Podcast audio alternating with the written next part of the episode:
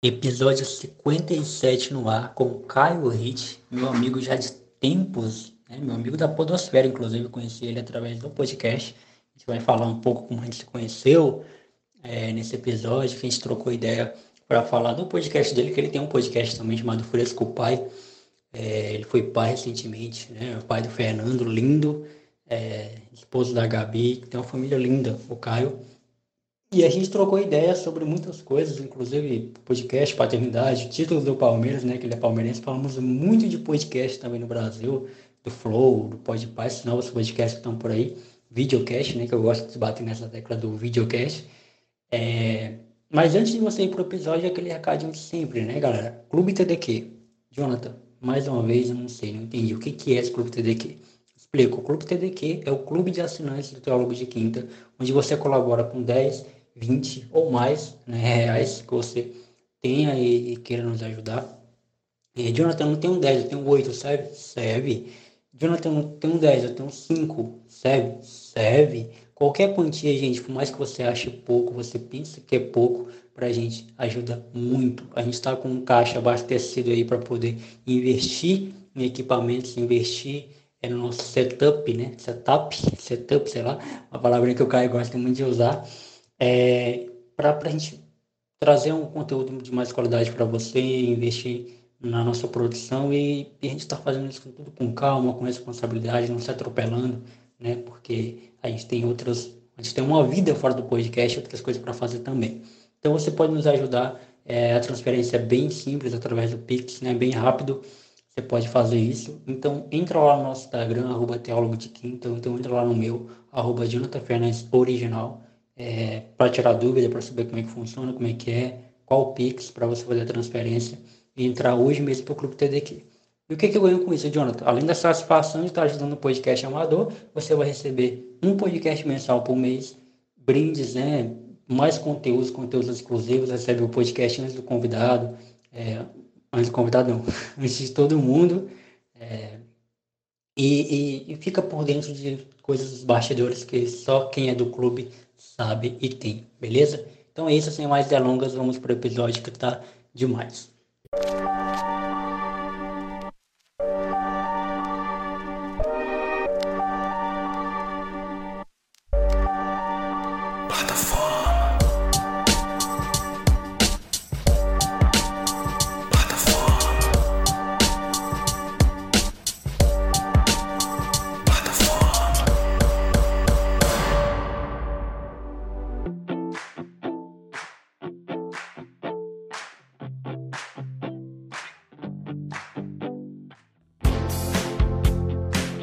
galera, sou Jonathan Fernandes, está na plataforma de número 57. É, estamos quase chegando ao número 60 de episódios. E, cara, muito feliz hoje porque, enfim, eu consegui marcar com o Caio pra gente gravar esse episódio, o Caio Hit, do podcast Fresco Pai. E, Caio, se apresente para quem não te conhece. Muito obrigado por você ter aceitado o convite. E tamo junto. Opa, é uma honra participar aqui, né, do, do seu podcast. Um, um, grande amigo que eu fiz aqui na Podosfera. Mas falando aí para os seus ouvintes, eu sou o Caio Hit, do Fresco Pai Oficial, lá no Instagram, e do, é, do podcast Fresco Pai, onde eu falo sobre paternidade, e, e, a falta de paternidade também na vida das pessoas. Agora, nessa nova temporada, estou na terceira temporada, estou fazendo no YouTube também. E aí eu converso com mamães e, e vou falando com, com, sobre filhos, sobre ensinamentos e, e tudo mais. Então vai lá conhecer. E, cara, brigadaço aí pelo convite. É, eu estava bem ansioso para vir aqui gravar com você. É um cara que a gente já fez algumas lives, fizemos alguns projetos e que com certeza eu vou carregar para o resto da minha vida. E eu já disse isso para você outras vezes. Então, vamos que vamos, cara.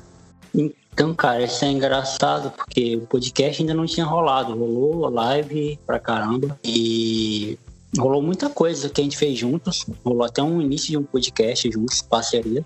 Mas esse podcast plataforma não tinha rolado, era porque rolado já há muito tempo não rolou. É, mas enfim, estamos gravando agora. Espero que dessa vez é, dê certo, né? Vai dar certo, com certeza vai dar certo. Agora a gente conseguiu. E foi difícil, né, para gravar esse também, porque a gente ficou correndo atrás de, de tempo, de agenda minha, agenda sua. O fuso horário não ajuda muito também. Mas graças a Deus a gente conseguiu um, um tempinho aqui para trocar essa ideia. Da hora. Então, Caio, como você já conhece o, o plataforma, eu sempre começo falando é, de como eu conheci o convidado. É, eu te conheci pelo grupo do Facebook é, de podcasters na época. E, e aí, como o, o, o, lance de paternidade, família é um assunto que me interessa muito, a gente já falou sobre isso nos bastidores. É, então eu, eu achei muito massa aquele podcast que falava de, é, que falava de um pai iniciante, é, enfim, dessa descoberta, dessa coisa é, muito nova para quem está iniciando nessa, nessa vida aí. E aí eu te mandei mensagem na época é, no, pelo Facebook e aí daí foi, a gente começou a trocar ideia e, e, e criamos, criamos uma relação bem legal, bem interessante. Estamos até hoje. Aí você pode contar a sua visão, que na verdade provavelmente seja a mesma que a minha, mas pode contar do lado daí, como foi me conhecer.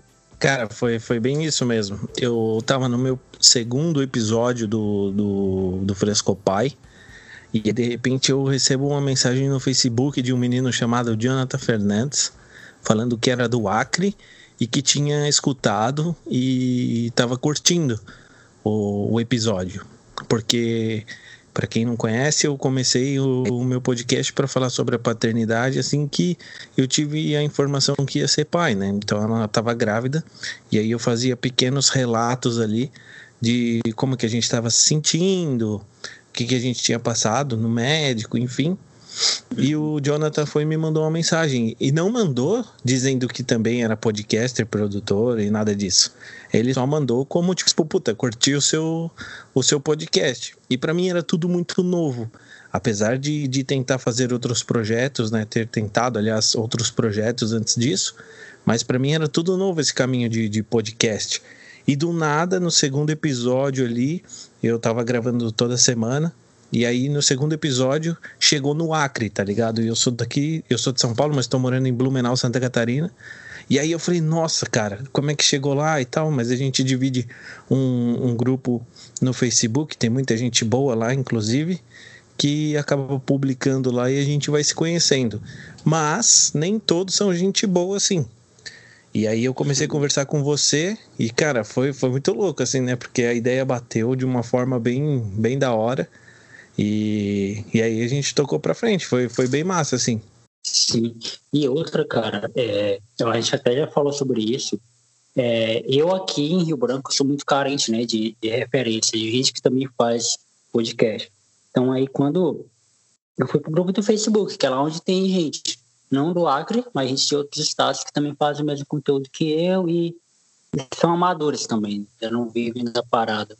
Então, conhecer você, conhecer o Adriano, né? Conhecer, formar esse, esse grupo de, de amizade de pessoas que também fazem o mesmo conteúdo que eu, foi uma, um baita encorajamento para mim, né? Para continuar, porque a gente sabe que é, o, seu, o seu podcast mesmo passou um tempão parado. É, o meu também, volta e meia, para, porque eu não vivo disso, então eu preciso fazer outras coisas. E acabo que Agora que eu criei um clube de assinantes, né, que tá caindo dinheiro, ainda não é muito, mas pô, já é um dinheiro só pro podcast, tá dando de eu, de eu ajustar mais equipamentos aqui, meu tempo, tudo mais, pagar o editor. Mas, enfim, para quem não vive disso, faz só pro hobby, tem que se virar em dois, três. Agora, é, no seu caso, você teve filho, mais ainda, se virar mais ainda para dar tempo para cada uma dessas coisas. E é louco isso, né? Cara, é muito louco, sabe? É, eu acho que você falou tudo. Ah, antes de qualquer coisa, galera, assinem aí o Clube TDQ, meu, vai, vai aí, ajuda o cara, ajuda o Jonathan, porque com certeza ele vai mandar mais conteúdo para vocês. Eu tenho acompanhado bastante, ainda não assinei, né, Jonathan? Mas eu vou assinar também, vou participar disso aí. E, enfim, e cara, é muito, muito louco isso mesmo, de, de ter tempo para gravar, tá ligado? É uma dedicação que, tipo, quem ouve não, não sabe.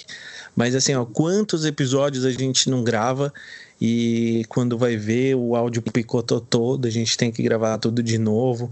Você aqui tem dois estilos, né, de no seu podcast, que você tem o seu teólogo de quinta, que você fala é um monólogo, e o plataforma que você faz com convidado.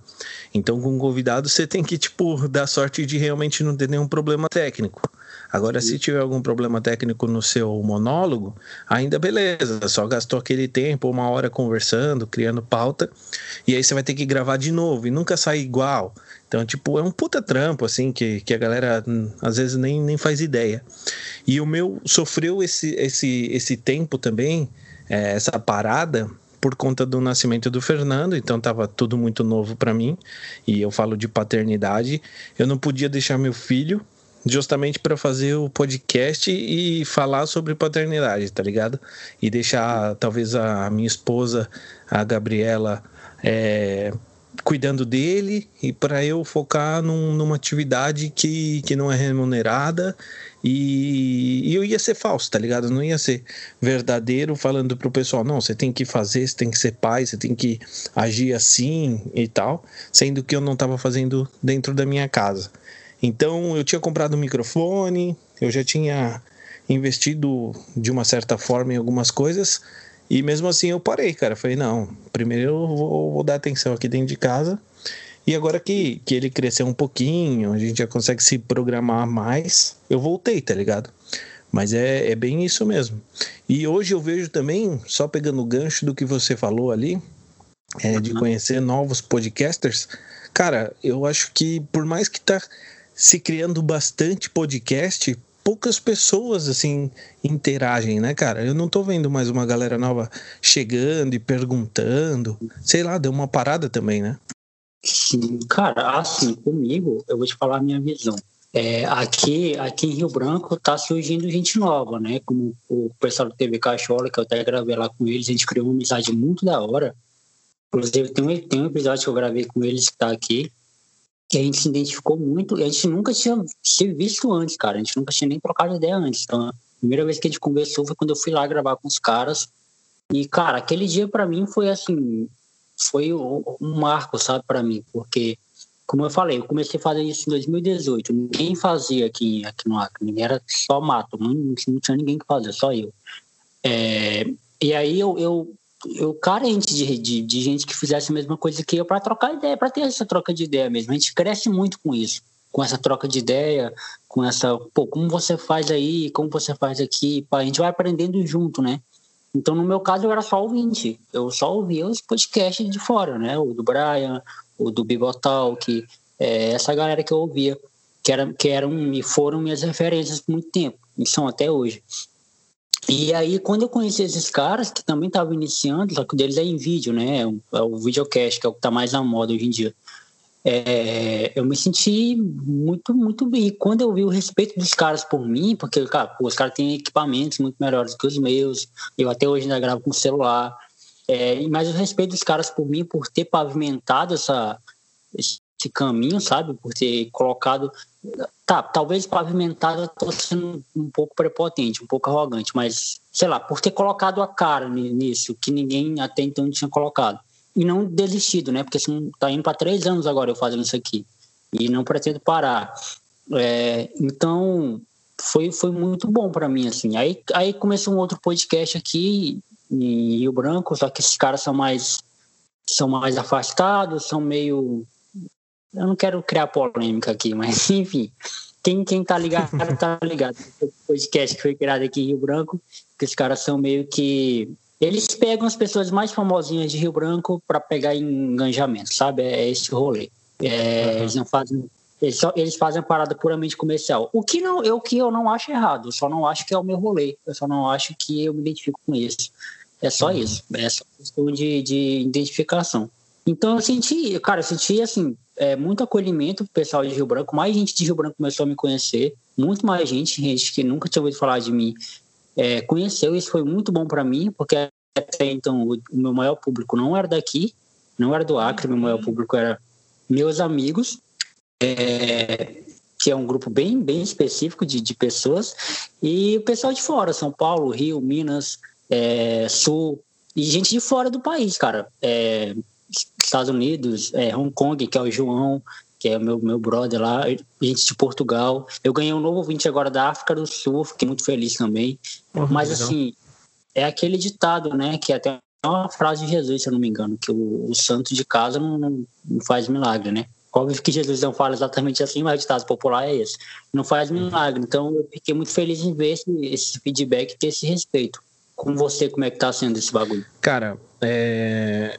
eu vejo assim, ó, na, na, no meu nicho, né? Porque acaba sendo nichado. É, no meu nicho eu não vejo muito, muita gente chegando. É, até a gente conversou disso já várias vezes nos bastidores que realmente é um tema que eu escolhi que é bem difícil ter um concorrente, tá ligado? Tem um ou dois ali que fala também, mas já estão muito mais na frente do que eu. Talvez não com podcast, mas com, com página no, no Instagram.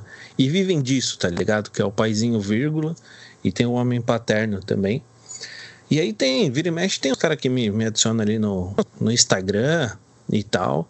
Mas os caras não, não querem agregar, eles querem mais competir, pelo que eu vejo, né? Tipo, não criando polêmica também, mas os caras querem mais competir, uh, seguidor, número e tal, e, e não quer agregar. E aí isso é um problema, eu acho um problema. Por isso que eu saí e não, não tô mais fazendo, não tô mais focado só em papais, tá ligado? Porque tava bem difícil continuar o projeto é, falando só com pais.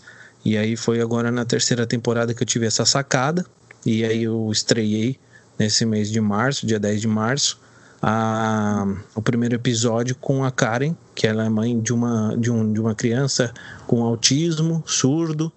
E, e, aí eu tô aprendendo muito com essas pessoas. Já, já gravei também o segundo episódio, que é com o papai solo, sabe? Então eu tô, tô atrás disso, cara. Tô atrás de histórias emocionantes, enfim, e estou fazendo isso. Só que, voltando ao que você me perguntou, essa galera que está chegando, eu também não tô tão ativo, sabe? Eu saí do grupo lá daqueles podcaster unido, que não vejo tanta união, a gente já comentou disso outras vezes, mas eu saí fora, porque, cara, você colocava alguma coisa lá, tipo, para trocar uma ideia, para pedir alguma ajuda, ou até mesmo tipo, sugestão de tema ou qualquer coisa assim, os caras cagam. Tipo, cada um tá no. Lógico, tem um ou outro ali que, meu, gente boa pra caramba e tal, te chama no particular, e, enfim. Mas a maioria, não, só tá ali pra promover o próprio ego, tá ligado? E aí eu não curti, eu saí do grupo, mano. Saí do grupo e quem é brother, quem, eu, quem vem no meu podcast ou eu participo do podcast da, das pessoas, são os meus amigos, tá ligado? Isso é, a gente tem que ficar perto que agrega, né, cara? Que são de mesmo caminho que a gente, né? O que eu até falei no podcast que eu gravei com o Giovanni agora, com o Giovanni Calegaro, que a gente falou muito sobre isso, cara, sobre é, tá do lado de gente que, que, que pensa que nem a gente, que tá indo o mesmo caminho, porque senão é um, é um atraso para a gente. Ou até um, serve para desmotivar a gente, né, muitas vezes. Sim. Tem um cara que, um Rafael, é, Rafael Ribral, acho o nome dele, é do, do podcast Não Se Discute. Cara, ele começou na época que eu comecei também, assim, tá ligado? Mais ou menos, né? E a gente troca muita ideia, mano, muita ideia. Ele já levou o Badawi do CPM 22, agora ele vai gravar com o Koala. Ele mandou, ele gravou com o pessoal do Dead Fish. Ele gravou, mano, ele já gravou com uma galera da hora, assim, tá ligado? E assim como você também, né? Que gravou com o Brian Rizzo, gravou com o Rogério Vilela, né? Que é muito louco, tá ligado? Trazer essa galera não, não pela parte comercial e só pela visibilidade que ganha, mas por poder conversar com essas pessoas, né, Jonathan? É surreal, assim, para mim. Porque eu gravei com o Felipe Solari também recentemente. Agora eu gravei com o Felipe Solari, que também foi incrível falar com o cara. É, e o melhor, que eles vivem disso, né? Os três vivem disso. É, o, o, o, Brian, o Brian vive disso já há mais tempo do que os outros dois. O Vilela e o, e o Solari vivem disso, mas eles não perderam a, a essência do podcast, que é essa troca de ideia de um, de um com o outro, sabe? É, o, podcast ele é fruto do rádio. Então, o que, que, o que é o rádio? O rádio é você disponibilizar um telefone para contato, a pessoa te ligar ao vivo, contato mais direto possível, é você ligar para. Então, o podcast também é é cara ali, é, é, você se sentir próximo da pessoa, é colocar um fone de ouvido é, e, e ouvir o que aquela pessoa está falando ali, e sem censura, né? Que é a censura da TV, que é aquilo que a TV camufla, a TV edita, né? Para te deixar, para te entregar um conteúdo bem, bem é, adequado à, à, idade. Aqui, essa faixa que é menos mais 14, menos 16, menos 18, enfim. Podcast não, podcast ele é livre, ele é aberto, ele é com aquele tema, com assuntos que você sempre queria ouvir é, de alguém ou ouvir em algum lugar e não, não, não ouve porque o seu ciclo de amizade não fala sobre aquilo, você escuta tudo no podcast. Então, é, gravar com esses caras é, até recebi uma pergunta de um amigo meu perguntando: caramba, tu fica nervoso gravando com os caras?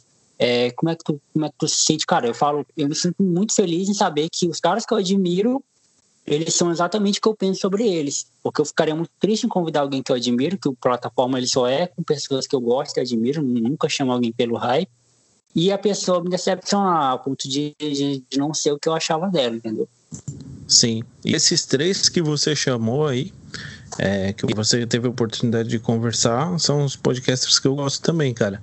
O, o Rogério Vilela, ele tá com inteligência limitada, e, e, mas eu acho ele ainda um perfil diferente, assim, eu vejo que ele é mais entrevistador mesmo, ao invés, mesmo que ele troque bastante ideia, eu vejo que ele é mais entrevistador e ele sempre tenta tocar no ponto que o cara, tipo, para o cara revelar alguma coisa, tá ligado? Ele instiga bem isso na conversa e eu acho isso fenomenal, assim, porque faz eu trazer para o meu podcast um pouco dessa referência também. Quando eu vou falar com alguém que tem alguma dificuldade social e a pessoa às vezes não quer se comprometer tanto, tá ligado? Mas aí eu dou aquela instigada e ela acaba falando, ou sei lá, mal de alguma instituição ou qualquer coisa assim, ou bem também, não, não, não tô aqui só para falar mal, mas instiga para dar aquele, aquele resultado que a gente precisa, tá ligado? Para conversa fluir. E eu acho isso muito inteligente do, do Rogério Vilela Já o, o Brian Rizzo, meu Deus, né? Esse cara é um mito do podcast, né, velho? Não tem nem o que falar do cara. Eu acho que ele ouve mais do que, do que fala mas é sempre com um convidado, ele sempre dá para sentir que você tá sentado com os caras conversando, você está ouvindo, mas parece que você tá junto ali, né? Ele traz essa aproximação que, que é muito legal. E o, o Solari, Felipe Solari, ele tem essa particularidade de, eu não sei, cara, se é porque eu conheci o podcast também com ele, sabe? Ele já falava de podcast lá atrás. E então eu tenho uhum. esse negócio com ele que, tipo, ele é um dos primeirões, assim, a trazer o podcast mesmo. Mesmo que tenha ficado esse troféu pro Flow, eu acho que o Felipe Solari é um cara que, que já vem batalhando esse negócio de podcast há um tempão. Há um tempão, eu até falei para ele quando eu gravei com ele que o primeiro podcast em vídeo que eu ouvi foi o dele, não foi o, o do Flow. Sim. E se bem, Sim. E se bem que, que você já sabe o que eu penso sobre o Flow, né? Eu tenho minhas, minhas sérias críticas aos caras, é, não tirando o mérito que eles têm, que eles têm mérito pra caramba, e eu, eu também assisto, que às vezes a galera confunde, a galera pensa que eu odeio os caras, que eu não recomendo. Não, não é isso. Eu, eu sei da importância dos caras pro podcast, videocast, é, eu, eu sei a influência que os caras têm, eu sei o poder que eles têm, é, e eu até assisto alguns. Faz tempo que eu não assisto nenhum deles, porque ele, faz tempo que eles não levam ninguém lá que eu, que eu tenho curiosidade de, de assistir. Mas é, tenho minhas, minhas, minhas críticas bem, bem sérias. Assim, Cara, mas sabe que.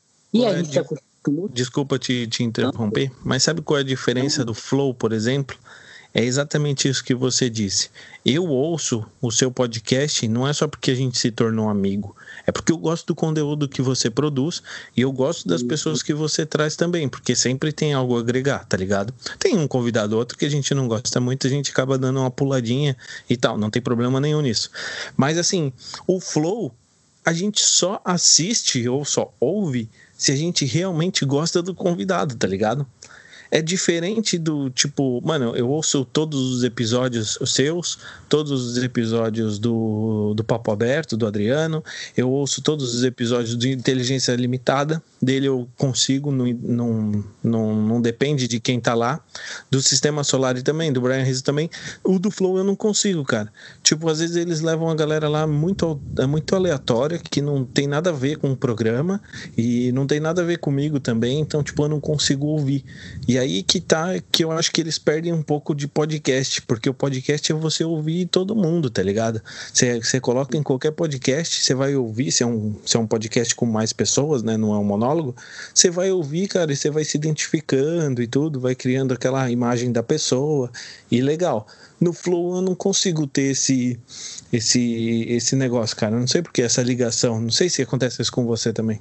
E eu acho que o meu problema com os caras não é nem tanto pelo conteúdo, mas é pela arrogância dos dois. Eu acho os dois bem arrogantes, eu acho os dois bem. Eu acho que eles só têm que abaixar um pouquinho a bola e reconhecer que eles não são pioneiros é, aqui no uhum. Brasil do podcast eles podem ser os que mais fizeram sucesso em relação ao vídeo. Aí sim, eles podem ser o pioneiro no vídeo e o pioneiro de quem fez essa parada bombar, assim. Mas, é, pô, Nerdcast, né, cara? Vamos sim. respeitar um pouquinho. Respeita. Vamos ter um pouquinho de, vamos ter um pouquinho de, de humildade. E várias vezes, não foi nenhuma nem duas vezes que eu ouvi eles falarem que é, eles mandaram essa alfinetada, né? Você tem que parar de colocar nome em podcast com cast no final é, que isso aí já tá manjado, não sei o quê, e nunca levaram os caras lá, nunca convidaram os caras. Toda vez que fala dos caras é com essa pitada de, de, de piadinha, e enfim, sem contar outras coisas que eu posto no Twitter, dizendo que é impossível ignorar o Flow, o Monark já falou isso algumas vezes, é impossível, sei o quê, o Flow é o podcast mais relevante, sei o quê, enfim. Eu acho que quando você precisa ficar falando sobre o seu conteúdo, é porque você tem um problema com você mesmo que precisa resolver. E que para mim isso aí é arrogância. Não sei. Mas assim, e é que não falei, eu, eu, eu acompanho o Flow, é, alguns episódios, eu fiquei boladão também. Teve um, um episódio que eles levaram um cara que faz Free Fire lá, só para falar mal do jogo do cara. Sabe, eu, sinceramente, aquele episódio ali eu me senti totalmente constrangido. E olha que eu nem sabe, mas não entendo por quê. Porque levou o cara lá só pra falar mal do cara ou pra surfar no hype do cara. O cara é grande. Aham. Uhum. E não, e outra, eu acho que é um pouco de arrogância também quando eles dizem que ah, tá chovendo de gente mandando mensagem querendo vir aqui.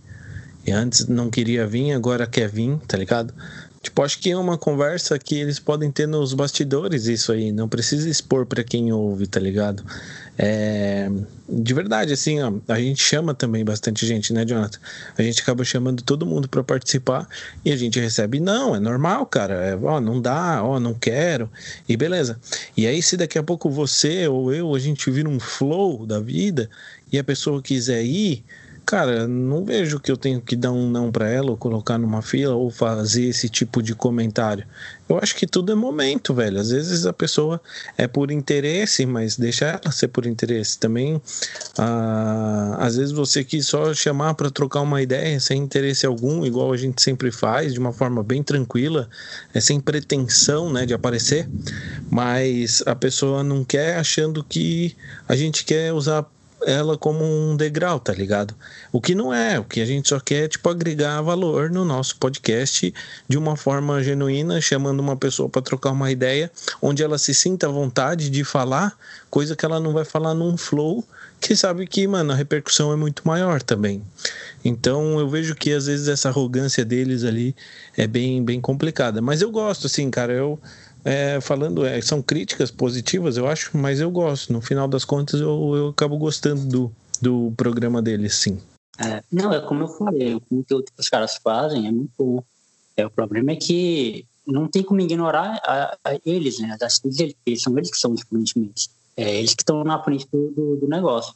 É, e, e, o contrário também eles fazem muito. Eles fizeram isso com o Christian Figueiredo, por exemplo. Eles mandaram mensagem para o Christian Figueiredo, o Christian Figueiredo nem chegou a, a ver É, depois, cada, cada, cada oportunidade que eles tinham, eles soltavam com, com convidados, dizendo que o Christian Figueiredo tinha ignorado eles, ou seja, eles, eles não podem se sentir ignorados. Todos os convidados, todos quem eles chamam, tem que ir na hora que eles chamar. Por exemplo, eles fizeram isso com o Jacan recentemente. O Jacan cancelou porque a Band, ele, ele trabalha para a Band, né?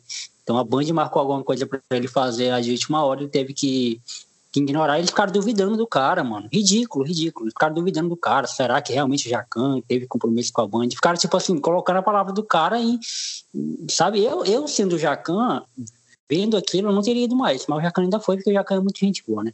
O Jacan ainda foi lá. Sim, eu vi isso também. E no dia acho que gravou depois só o Monark e o Igão, né? E eles ficaram trocando uma ideia lá. E o, o Monark, ainda antes de falar do patrocínio, ainda falou: Ah, o Jacan não veio. É, ele ainda usou essa palavra, me desculpa aí usar aí, mas eu falo assim: ah, a Band nos ferrou, ou alguma coisa assim. E tipo, cara, sei lá, né? Acho que não é bem assim, não é bem por aí. Mas depois o Jacan foi lá, inclusive ele foi. E tem, cara, um podcast que eu curto bastante, que não, a gente não falou ainda. É, é o Mais Que Oito Minutos, mano, do Rafinha Bastos. Puta, eu gosto muito, cara. Eu gostava já de quando era Oito Minutos, que não era um podcast. E agora que virou um podcast, eu tenho escutado bastante também. Você já ouviu? Não, demais. E tá aí, ó. Agora a gente tu, fez um, um, comparativo muito bom disso que eu tô falando sobre o Flow, por exemplo. O Rafinha Bastos é um cara que eu já ouvi falar muita coisa mal dele, então me faz até uma desconfiança com ele. Eu não conheço o cara, então, mas enfim. Pelo que eu escuto falar dele, eu não acho normal que muita gente que fale mal de você, todas estejam erradas. Não é possível. Se uma pessoa fala mal do Caio, pô, uma pessoa, né, duas. Mas, pô, uma geral, mano, um monte de gente fala alguma, alguma merda de você, é porque. Gente que conviveu com você né? Por exemplo, Danilo, Marcelo Tais, é, comediantes que trabalharam com ele, enfim. Falam mal do cara, fala que ele é arrogante, fala isso, fala aquilo outro. Mas, cara, o Rafinha, ele faz conteúdos muito bons, não é de hoje, sabe? O cara sempre fez conteúdos muito bons. E o Mais Que Oito Minutos acompanhava na época que tinha um outro formato, e agora com o dele também. É, eu assisto todos, cara, sem contar que ele sabe fazer muito bem. Ele coloca só uma hora e é muito bom. Ele consegue extrair tudo do convidado naquela uma hora, sabe? Não precisa ficar três, quatro, cinco horas enchendo linguiça. Que eu, e até uma crítica a mim mesmo, né? Porque eu também tô nessa de fazer três, quatro horas. O Giovanni foi quatro horas de conversa. Só que nessas quatro horas de conversa, a gente vai editar e cortar muita coisa. Porque não, isso é que é o bom de ser editado. Porque você tira aquilo que não, não tem necessidade de ir. Então, às vezes, eu quando eu gravei com o Giovanni, a gente estava tomando um. Então, a gente fez, a gente falou muita coisa que não deveria ser falado, entendeu? Porque a gente estava bebendo. Então, a, na hora da, da, da bebida, meio te dá uma coragem para falar certas coisas que não é legal. Então você corta aí, você vai diminuindo e vai deixando somente aquilo que realmente é necessário que as pessoas escutem. E o Rafinha, mano, faz isso com maestria. Ele consegue deixar é, em uma hora. Você vê, o Whindersson, que quase não vai para lugar nenhum, é, quase não vai para podcast, quase não dá entrevista para ninguém. Ele foi no do Rafinha. E ele Sim. lá ele falou isso, né? Que, que pô, essa, essa é, é sobre isso que eu tô falando, sabe? Quando o Brian aceita gravar comigo, quando o Vilela aceita gravar comigo, o Felipe Solar aceita gravar comigo, é, é, é, sobre isso que eu tô falando. Por que, que o cara aceitou? O cara não me conhece, o cara não. Meu podcast é pequeno, então por que, que ele aceitou? Entende? O Vilela aceitou porque ele, ele, ele disse que o que pesou é porque eu sou do Acre. E ele Sim. quer conhecer novas pessoas. Sabe? Ele quer, quer, trocar ideia com mais e mais pessoas. E ele quer vir fazer um show no Acre. Então a gente vai fazer de tudo para trazer o Vilela pro Acre é, o Solar aceitou porque ele gosta de trocar ideia também com gente diferente, com ideias diferentes. É, ele gosta dessa troca de ideia. Então é Sim. é nisso aí que a gente tem que focar. Exatamente. Eu vejo, eu vejo muito é, isso. É, o que você comentou, eu ia comentar também do Whindersson Nunes ter ido lá no Rafinha Bastos. Um, cara do, um dos caras mais polêmicos do Brasil, mas que está fazendo uma carreira incrível lá fora também, como stand-up coisa que ressurgiu nele ali, ele se reinventou e foi para cima. Então, tipo, cara, é bizarro isso, né? E os caras que, que vieram da internet já, que acho que eles eram streamings e tudo, criaram o podcast Flow e estão com um rei na barriga aí, cara. Mas, cara, sei lá, acho que é todo momento. Depois do que aconteceu também lá com o Podpah, que era deles e deu treta, e depois não deu treta, mas quebraram o contrato, enfim. Agora eles estão com o Vênus também, que são as meninas lá, a Yasmin e a Cine, e a Cris Paiva, que, meu, as duas são muito boas mas estão penando para trazer uma galera. E o que eu tô vendo também, Jonathan, é que todo humorista tá criando podcast, tá todo mundo criando podcast e as mesmas pessoas estão indo nos mesmos programas, tá ligado? Então, tipo, tá um pouco cansativo também isso já. Eu vejo o Rafael Portugal no Flow, na semana que vem ele tá no Rafinha Bass, na semana que vem ele tá no Podpah, na outra semana ele tá no Christian Figueiredo lá no Eu Fico Doido, sei lá como que é o nome dele. E aí, tipo, cara, já não tem mais o que extrair do cara, sabe? Porque todos esses ainda são um pouco mais de entrevista, assim. O Flow, ele consegue ainda levar bem no Flow mesmo e trocar uma ideia. Mas os outros são mais de, de interrogação. E aí não deixa o cara tão à vontade e o cara acaba respondendo só o que perguntam mesmo. E aí não, não, não tem mais o que espremer, tá ligado? Então eu acho que isso também eles tinham que ver uma agenda do outro, tá ligado? Se é todo mundo unido no podcast, porra, então compartilha a agenda aí, fala assim, ó, tal pessoa vai vir, tal pessoa vai vir, pra dar um espaço, cara, porque tem, tem semana que sai o Pyong Lee em dois, três podcasts, tá ligado? Tipo, eu não vejo muito sentido nisso. Sim. Não, às vezes é, o do Rafael Portugal, é, ele tava na segunda no, no Fico Louco, na quarta ou foi quinta ele já tava lá no Podpar, na mesma semana. Eu achei é, muito cansativo. É, sim, porque tipo, você, você ouve duas horas dele num programa, daí daqui a dois dias ele tá num outro programa que você tá afim de ouvir também, e aí tem mais duas horas dele falando e muita coisa repetida que ele falou dois dias atrás, tá ligado? Então tem isso. Não, pois é. é cara, assim, sendo bem, bem sincero, eu não sei, eu não sei, eu não sei a tua visão sobre isso, mas é, eu sei que muito desse hype vai passar. Eu até falei sobre isso com o Felipe Solari. É, muitos, muitos videocasts vão parar. É, pô, é internet, cara. A internet é, é adaptação. É, é, sabe, as coisas vão se modificando. Assim como acredito que vai vir uma nova onda de podcast só em áudio, né? Que tá meio parado agora, mas vai vir uma nova onda de podcast só em áudio. Vai vir uma onda de podcast de áudio e vídeo muito, muito forte. É, então essa essa vai vir vai vir outros tipos de conteúdo para podcast também. Então esse formato de entrevista e bate-papo ele vai dar uma experiência daqui a um tempo, porque daqui a um tempo vai ficar só repetindo convidados. Ou então é que daqui a um tempo vai ter que ir para os anônimos, né? Que é o que a gente faz aqui, a gente convida pessoas anônimas. Vai ter que ir para os anônimos. Então os anônimos já não vai interessar muito a galera é, do, do grande público. Por quê? Porque ela não foi educada a ouvir anônimos, ela foi educada a ouvir gente artista. Entende? Então é por isso que eu sempre é, tento educar o meu público dizendo, ó, eu converso com pessoas que eu gosto que eu admiro que eu vou extrair alguma coisa legal. Não espere que eu vá trazer nenhum famoso por ser famoso, porque eu vou trazer algum cara hypado por estar hypado. Então eu vou só trazer alguém com quem eu tenho alguma identificação. Então eu criando meu público assim, eles já estão acostumados, para que um dia, se é o cara mais hypado do mundo, ele sabe que estou trazendo um cara porque rolou uma identificação sabe? Não porque Sim. o cara é, é, é, é, hypado. Então, eu acho que isso vai passar muito, é, daqui a um tempo isso vai passar, isso vai diminuir, e vai ficar somente quem realmente está é, na parada por gostar de fazer a parada. Eu acho que é isso. Ah, sim, eu concordo com você. Se você for pegar uh, um tempo atrás aí, a gente estava com um problema, problema não, né? Mas a gente tinha assim, fazia alguma pesquisa de podcast para ouvir, cara, 70% era de esporte, era de futebol. Ou eu tô errado? Não, cara, era sempre futebol e tal. Agora já deu uma caída. Com a chegada desses caras, já deu uma caída. Porque a galera tá fazendo o quê? Podcast para trocar ideia. E aí isso tá legal. Então, tipo, antes era uma análise de futebol. Não tô falando que é ruim, tô falando que é da hora. Só que tava muito, tava muito, assim, tinha muito podcast falando da mesma coisa. E, e é legal, porque também cada um acaba se identificando com um tipo de programa e tal. Não, não é questão. Mas só tava falando de futebol futebol, futebol, futebol. E aí deu uma parada, pelo menos eu vejo agora que deu uma parada. Agora a onda é essa, de trocar ideia, trocar ideia. E. Pô, cara, tá dando umas trovoadas aqui, você tá ouvindo, velho? E trocar. é, trocar ideia e tal, enfim. E aí já mudou um pouco o segmento, tá ligado? E eu acho que eu concordo com você, porque daqui a pouco essa galera, tipo, vai ver que que tá cansativo e vão tentar colocar quadros e aí vai vai voltar um pouco do que era o podcast. Muita gente que começou a fazer na quarentena, que foi o meu caso, eu comecei na quarentena também. Muita gente vai parar porque eu acho que não vai sustentar. Na hora que liberar tudo de novo, a galera vai começar a sair, começar a fazer as coisas, então não vai ter mais tempo para gravar. E, e, aí vai ficar quem, quem gosta mesmo, mano. Vai ficar a gente aí fazendo conteúdo para essa galera.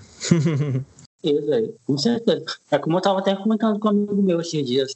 É, o cara, eu, eu falei para ele, né, que eu conseguiria fazer isso aqui para sempre. Aí ele pegou e falou: olha lá, que sempre é muito tempo. Aí eu falei assim para ele, cara, você imagina, é, eu comecei a fazer isso aqui com o J5, celular Samsung J5, sem estrutura nenhuma e um notebook.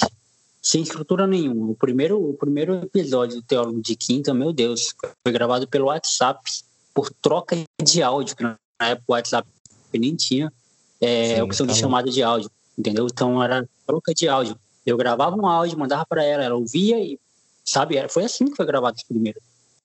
Acho que o primeiro até o, o quinto episódio. É, então, aí depois do primeiro plataforma que foi ao ar, nossa, tá um desastre de áudio. Se você for ouvir lá, eu nem recomendo que você vá ouvir. Mas se você for ouvir o primeiro episódio, é, e assim, e o celular estava em cima do notebook, que eu liguei para ela, então o celular captando um áudio estava em cima do notebook e, e, o gravador do notebook sendo captado. E eu teclando no notebook. É, ó, sem noção na minha cabeça. E eu teclando, falando de, de coisas, aí é falando e anotando coisas, então a, a, você escuta muito mal e as teclas ainda são sendo apertadas lá. Então, então hoje, meu, esse, essa qualidade aqui, por mais que o Skype tenha uma qualidade de áudio bem cagada, é uma crítica ao Skype aí, é, mas assim, hoje, eu vi isso aqui comparado com o que você ouvia lá atrás, meu Deus, isso aqui é uma qualidade de Hollywood. Muito Não, bom, mas, entendeu? Ah, o seu podcast tem uma qualidade incrível de áudio eu já falei isso para você e faço questão de falar uh, aqui ao vivo aí pra galera que, mano, sim, o seu, a sua qualidade é muito boa e às vezes a gente até desacredita que é de um celular, tá ligado? A, a edição também é muito boa, o Fio, seu editor, ele é muito bom, ele manda muito bem também. Vou mandar um abraço para ele, eu não conheço, mas eu sempre ouço você falar dele, deve ser um cara muito gente boa. E, e ele faz um puta trabalho legal, cara. Ele vai ouvir isso aqui editando e é bom que ele saiba disso. Então, cara, tipo, mas eu acho que assim, mano, independente de, de setup, tá ligado, Jonathan? O negócio é conteúdo, mano. O negócio é falar com a pessoa certa e tal. Às vezes a gente erra, a gente traz uma galera também, uma pessoa que não, não fala bem, que, que não faz render, isso é ruim. Mas do mais, o podcast é esse, né, mano? É ser bem, bem genuíno mesmo, uma conversa bem tranquila, bem sincera. E acho que é, essa é a tendência. E só vai continuar quem, quem faz isso, mano. Quem faz tudo por interesse, querendo ganhar dinheiro, é, muito dinheiro, querendo estourar, fazer igual Flow, igual. Cara, tem que investir, velho. Os é. caras vão ter que investir aí pelo menos uns 100, 200, 300 mil aí para competir com esses caras. É outro, outro esquema. Eu tava vendo, eu não sei se é verdade, mas o Flow Podcast que toma conta do Vênus lá das meninas, eles investiram mais de um milhão, cara. Mais de um milhão no projeto. Imagina isso, velho. Você é louco. A gente fica tipo. Você é louco, um milhão no projeto. É bizarro. É, eu não sei se é verdade esse dado aí, mas eu vi eles falaram mesmo isso aí. Não sei se é verdade, mas, cara, é aquele negócio, né? Eles, eles querem que meio mono... Né? Mais uma vez a gente vai falar de folk, mas eles querem meio que monopolizar o bagulho, né? Eles querem que eles sejam. Eles tentaram fazer isso com o Podpah e eles se racharam. Eu fiquei muito Sim. feliz que eles se racharam. É, os caras, eles queriam criar um, um projeto. Bom, na, eu, na, verdade, eu vou, eu vou dar minha opinião sobre o que eu achei disso tudo, tá? Depois você pode dar a sua. Tá. O que eu achei disso tudo foi o seguinte. É, os caras viram é, movimento do podcast sendo criado. O Igão já começou a fazer isso com de frente com de costas, que eu acho, eu acho um quadro incrível. Ele só fez dois episódios, é, que pena.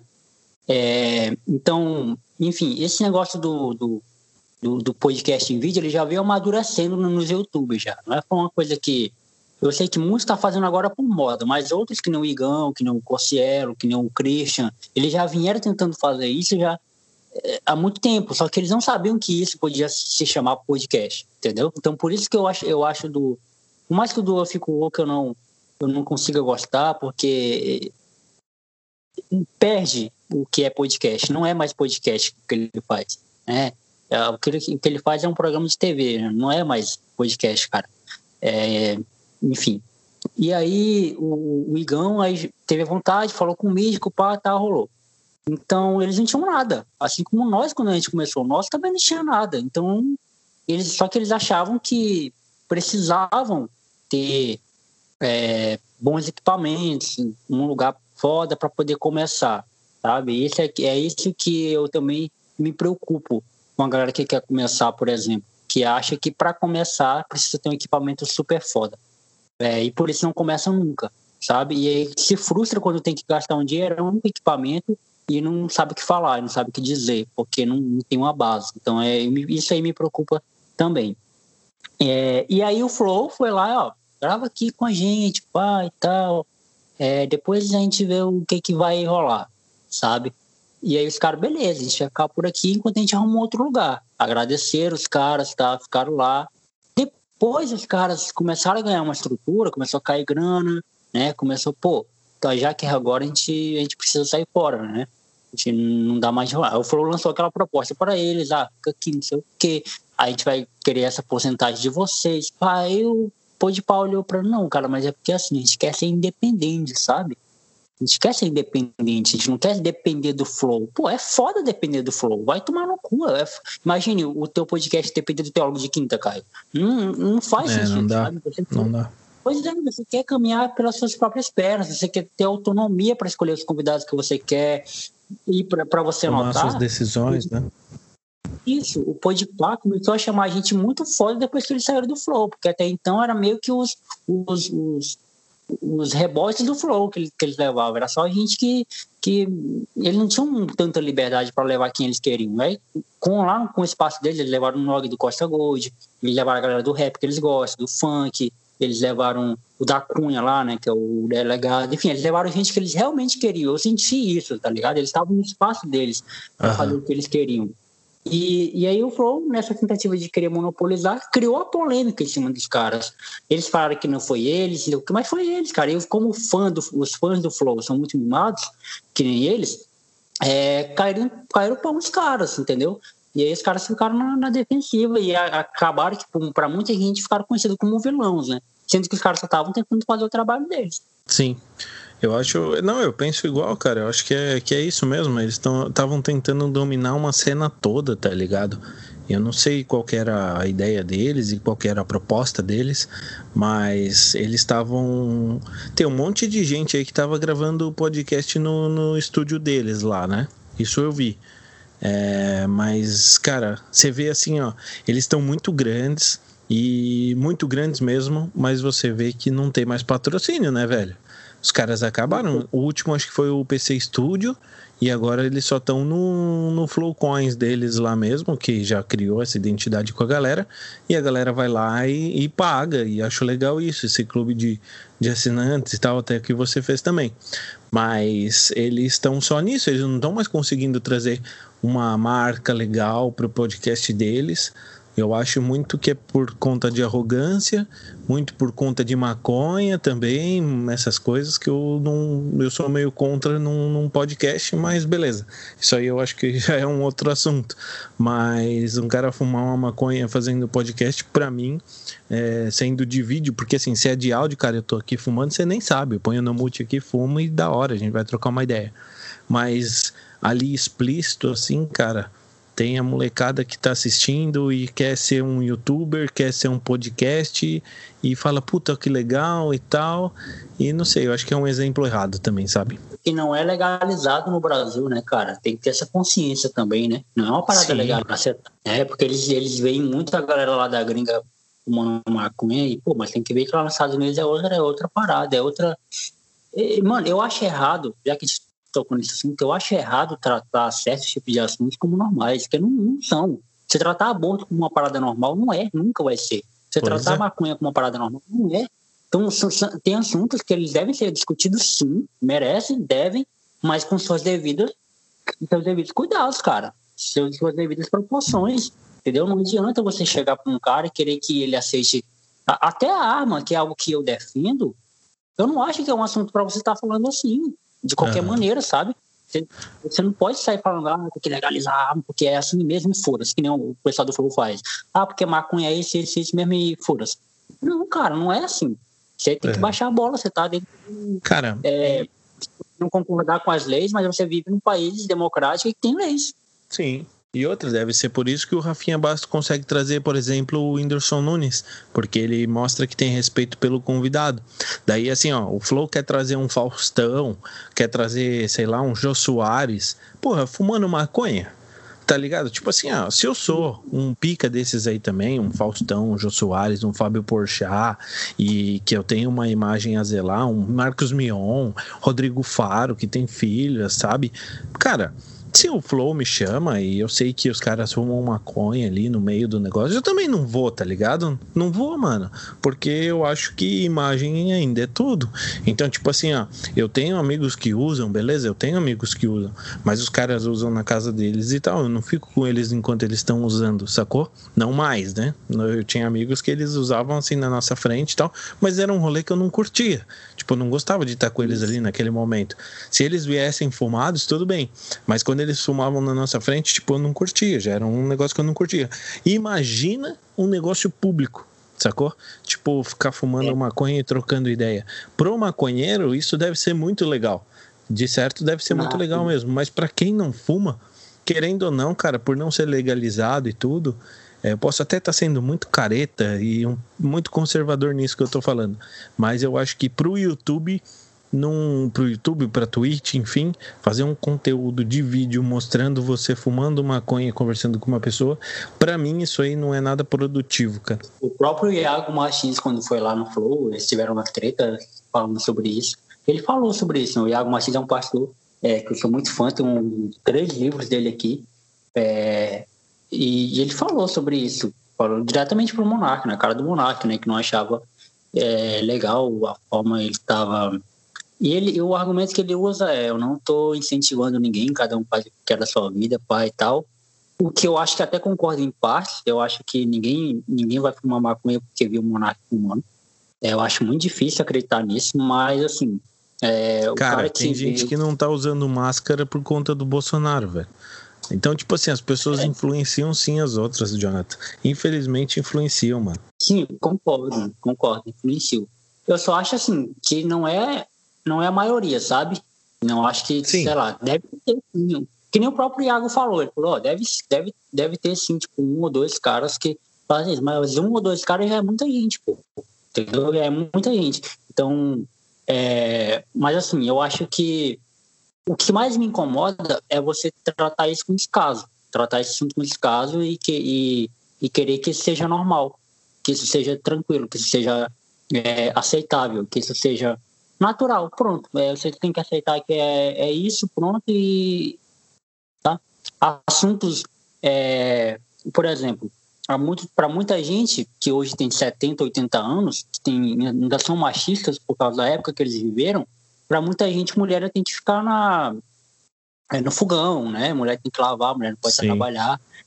Muitos caras dizem assim, beleza, isso aí é uma coisa que realmente a gente tem que chegar pro cara, por mais que a gente saiba que um senhor de 80 anos não vai mais mudar a sua, a sua opinião, porque já tem 80 anos, ele não vai mais mudar de opinião por nada, mas isso é algo que a gente não pode é, aceitar como, como válido, porque uhum. isso é algo que nunca foi válido, nunca foi legal, nunca foi ok fazer isso.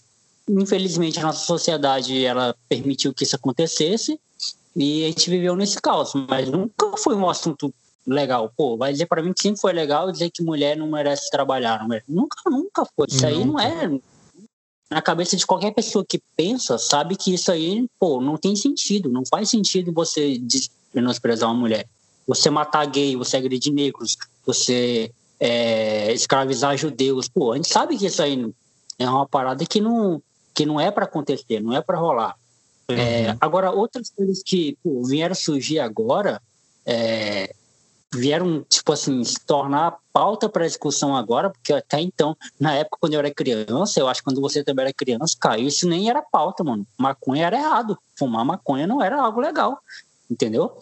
Agora que tá ficando cult, tá ficando interessante. Ah, uma, uma maconha normal, todo mundo fuma, é isso, é aquilo outro. É... Aí, não, eu acho mais interessante é, é aquela, aquele argumento que eles falam. O café também é uma droga.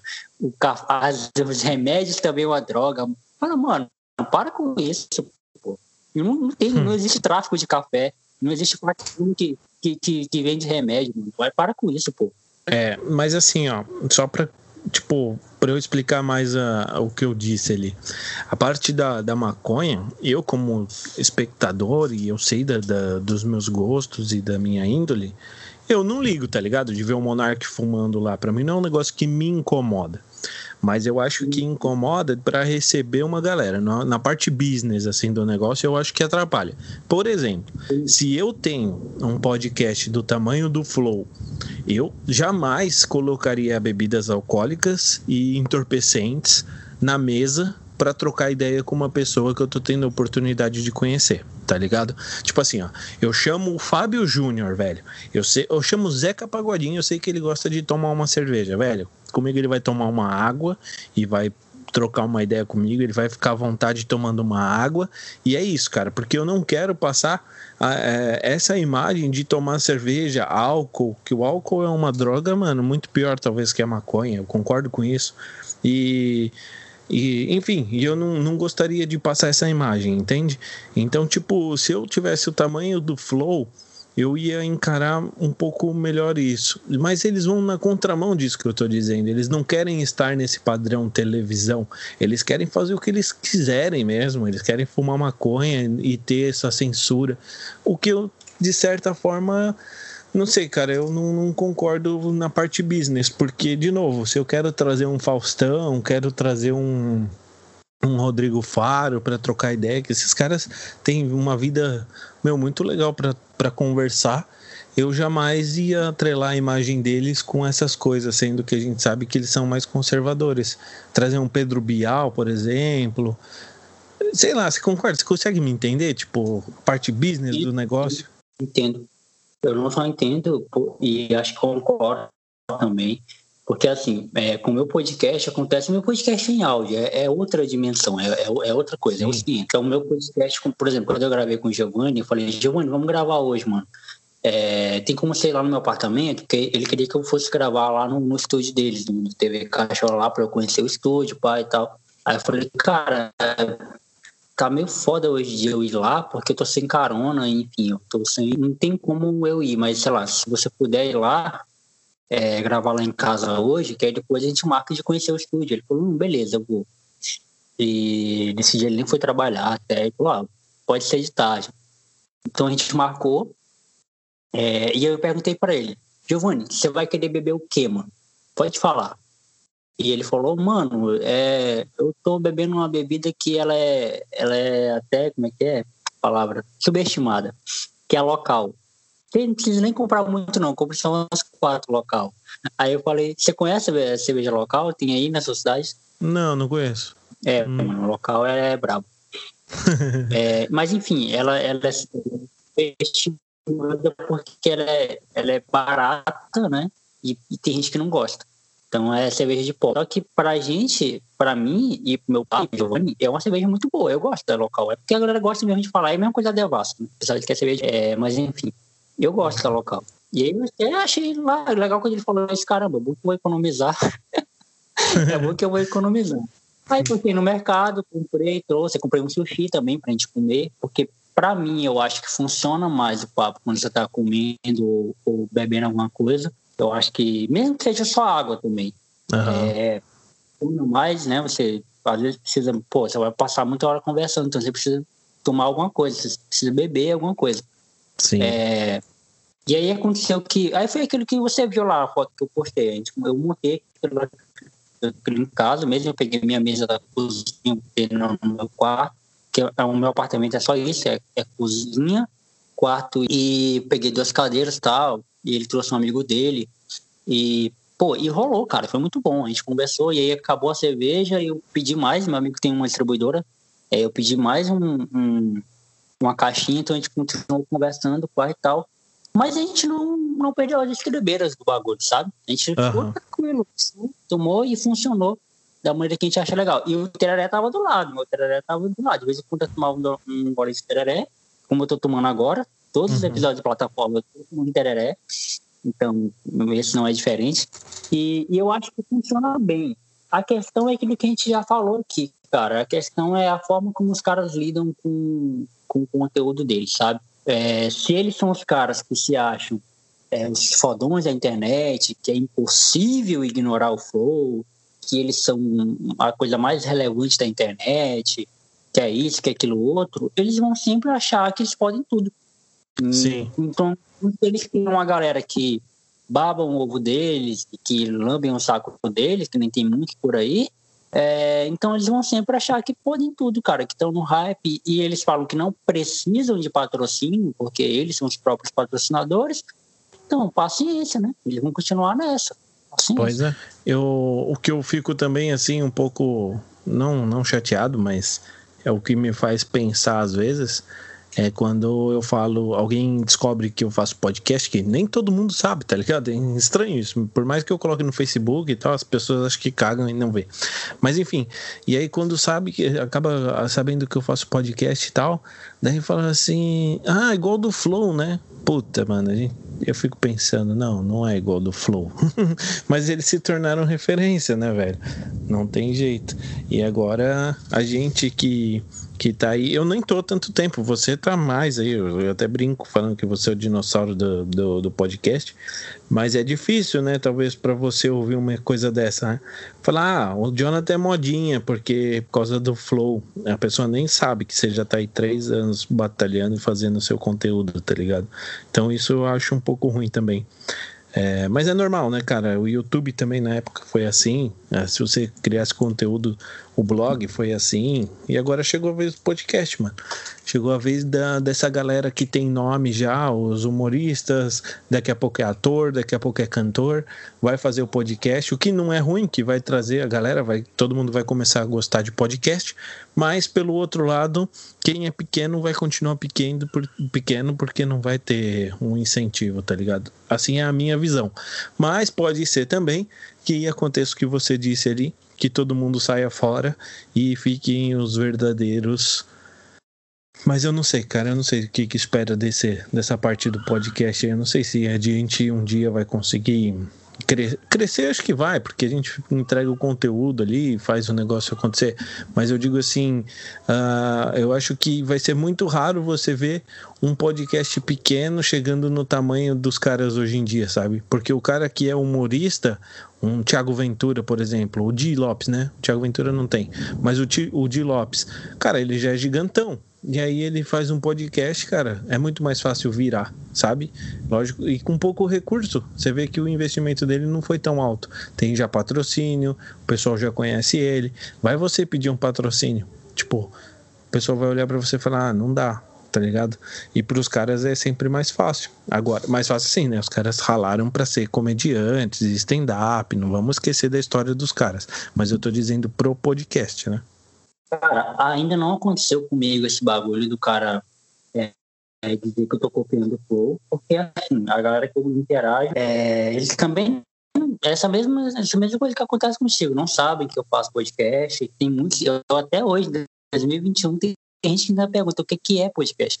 Tem muita gente que não sabe, assim, é por isso que eu falo que o Flow tem que abaixar a bola, porque tem muita gente que ainda não sabe o que, que é, sabe? Tem gente que entra no YouTube para ver vídeo de receita, pô, para ver vídeo, sabe?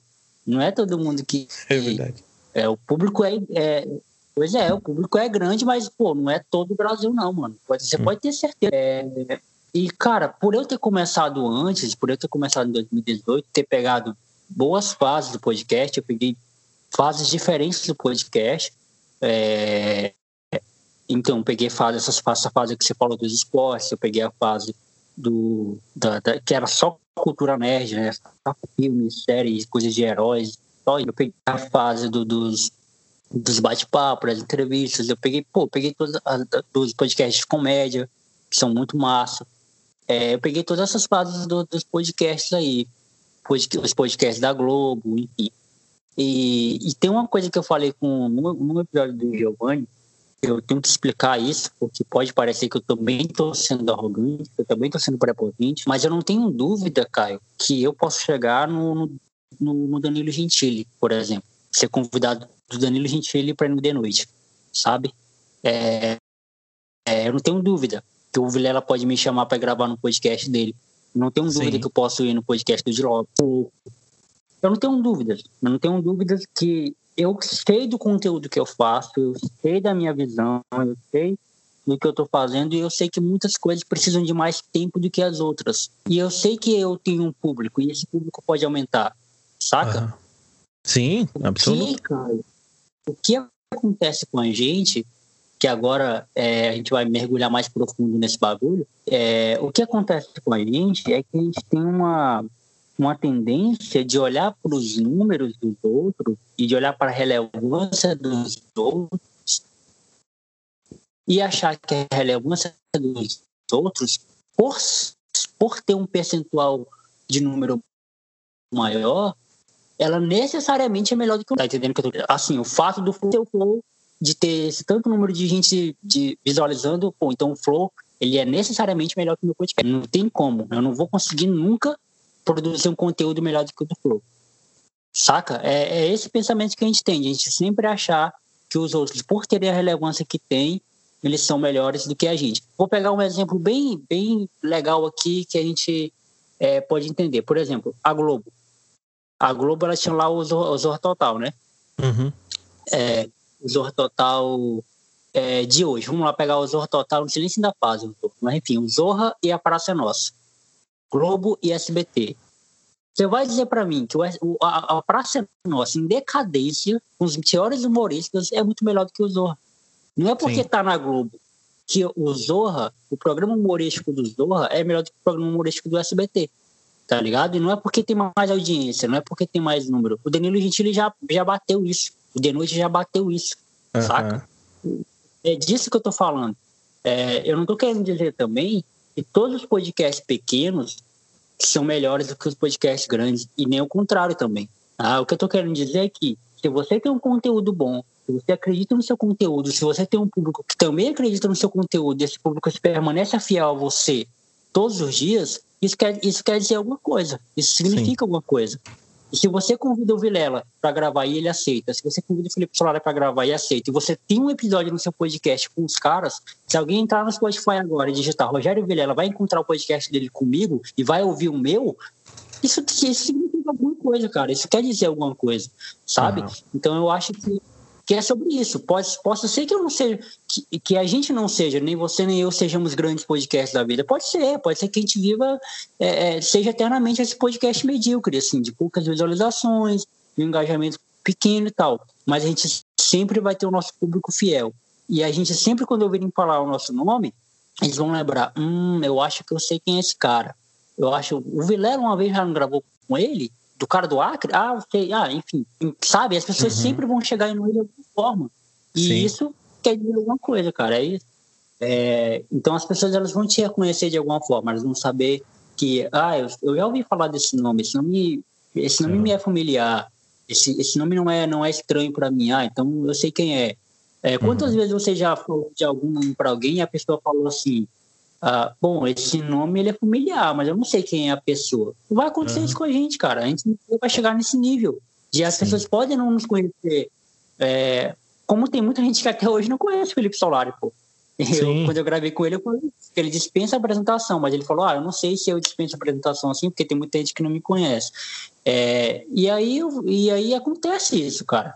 Uhum. É, então eu, eu não tenho dúvidas de que a gente ainda pode chegar nesse nível, sabe? De, de, uhum. de conhecer muita gente e chegar nesses níveis aí.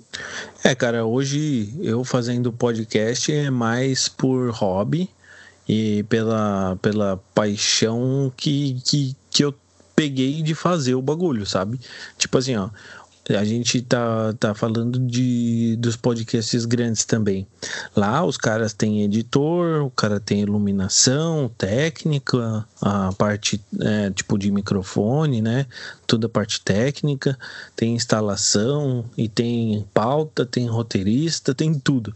Cara, num podcast pequeno, o meu, o seu, cara, a gente tem que fazer tudo, tá ligado? E, e eu gosto de fazer cada coisa, fazer edição, de fazer a pauta, embora eu não siga uma pauta. Antes eu seguia, lembra que eu falei para você, né? Hoje em dia eu não tô seguindo tanto pauta, faço mais igual você, assim, põe um tópico na cabeça e vou desenvolvendo o assunto. Mas é, você tem que se preocupar com isso, em quem chamar e como fazer. E hoje os caras não, os caras só vão lá, sentam a bunda no negócio, produz e, e faz a parte comercial, tá ligado? Mas voltando um pouco que você falou, hoje eu faço assim, ó, por hobby, por gostar, né, por fazer esse negócio, acho muito massa, gosto de fazer e sem pretensão alguma de, de, de, conseguir um like ou qualquer coisa. E eu tô trazendo várias histórias para eu aprender, tá ligado? Como ser humano, aprender mais sobre o ser humano. Então, quando eu falo de paternidade, eu falo com uma pessoa que tem um filho autista, cara, ela tem muito para me ensinar, sacou? Tem muito. Então, é isso que eu estou mais levando em consideração.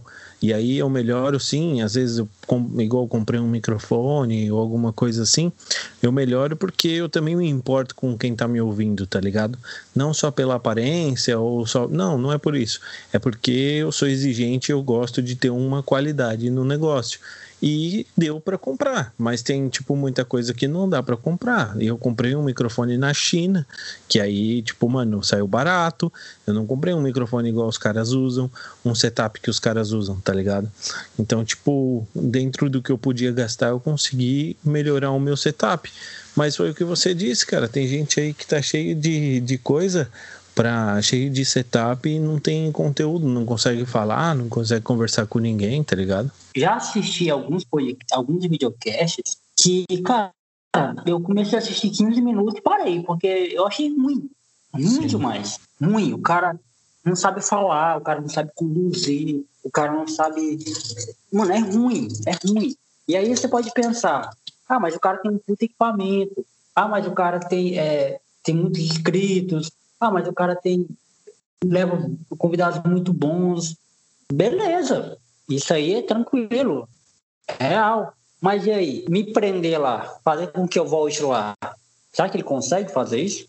Essa é a minha missão, cara. Toda vez que eu ligo o, o REC aqui para gravar, é esse intuito. Primeiramente, eu estou gostando do que eu estou fazendo, eu nunca gravo de mau humor, eu nunca gravo por gravar, eu nunca gravo para cumprir a agenda, é, eu nunca gravo só por gravar, para ter conteúdo, não, eu gravo porque eu estou afim de gravar, que nem hoje, por exemplo. Hoje foi um dia que eu não ia fazer nada, tava o dia de bobeira e sobrou muito tempo na minha agenda é, para eu fazer nada. Então eu falei, caramba, hoje é um dia propício para gravar, porque tá tá chovendo um pouquinho, tá dando esse, esse clima gostoso. Falei, pô, eu vou ter que gravar com o Caio.